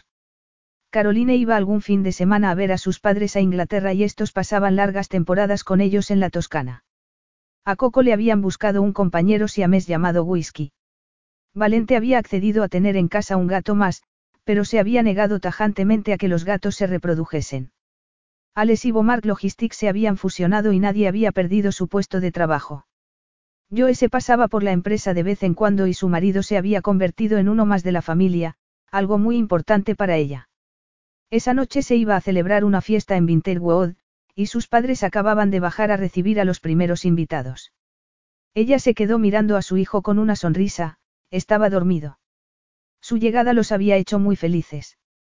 Volvió al dormitorio principal a ver si Valente, que acababa de llegar para asistir a la fiesta, se había cambiado ya. Lo vio frente al espejo, peinándose. Y él se giró para mirarla. Estás preciosa con ese vestido, aunque mi favorito sigue siendo el de novia. No puedo creer que al mes que viene hagamos dos años de casados, tesoro mío.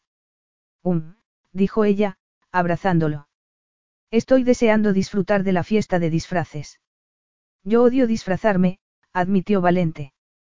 Pues vas a estar muy guapo, vestido como tus antepasados, le dijo Caroline, ya que los diseños de sus trajes se habían sacado de dos retratos de la familia Barbieri.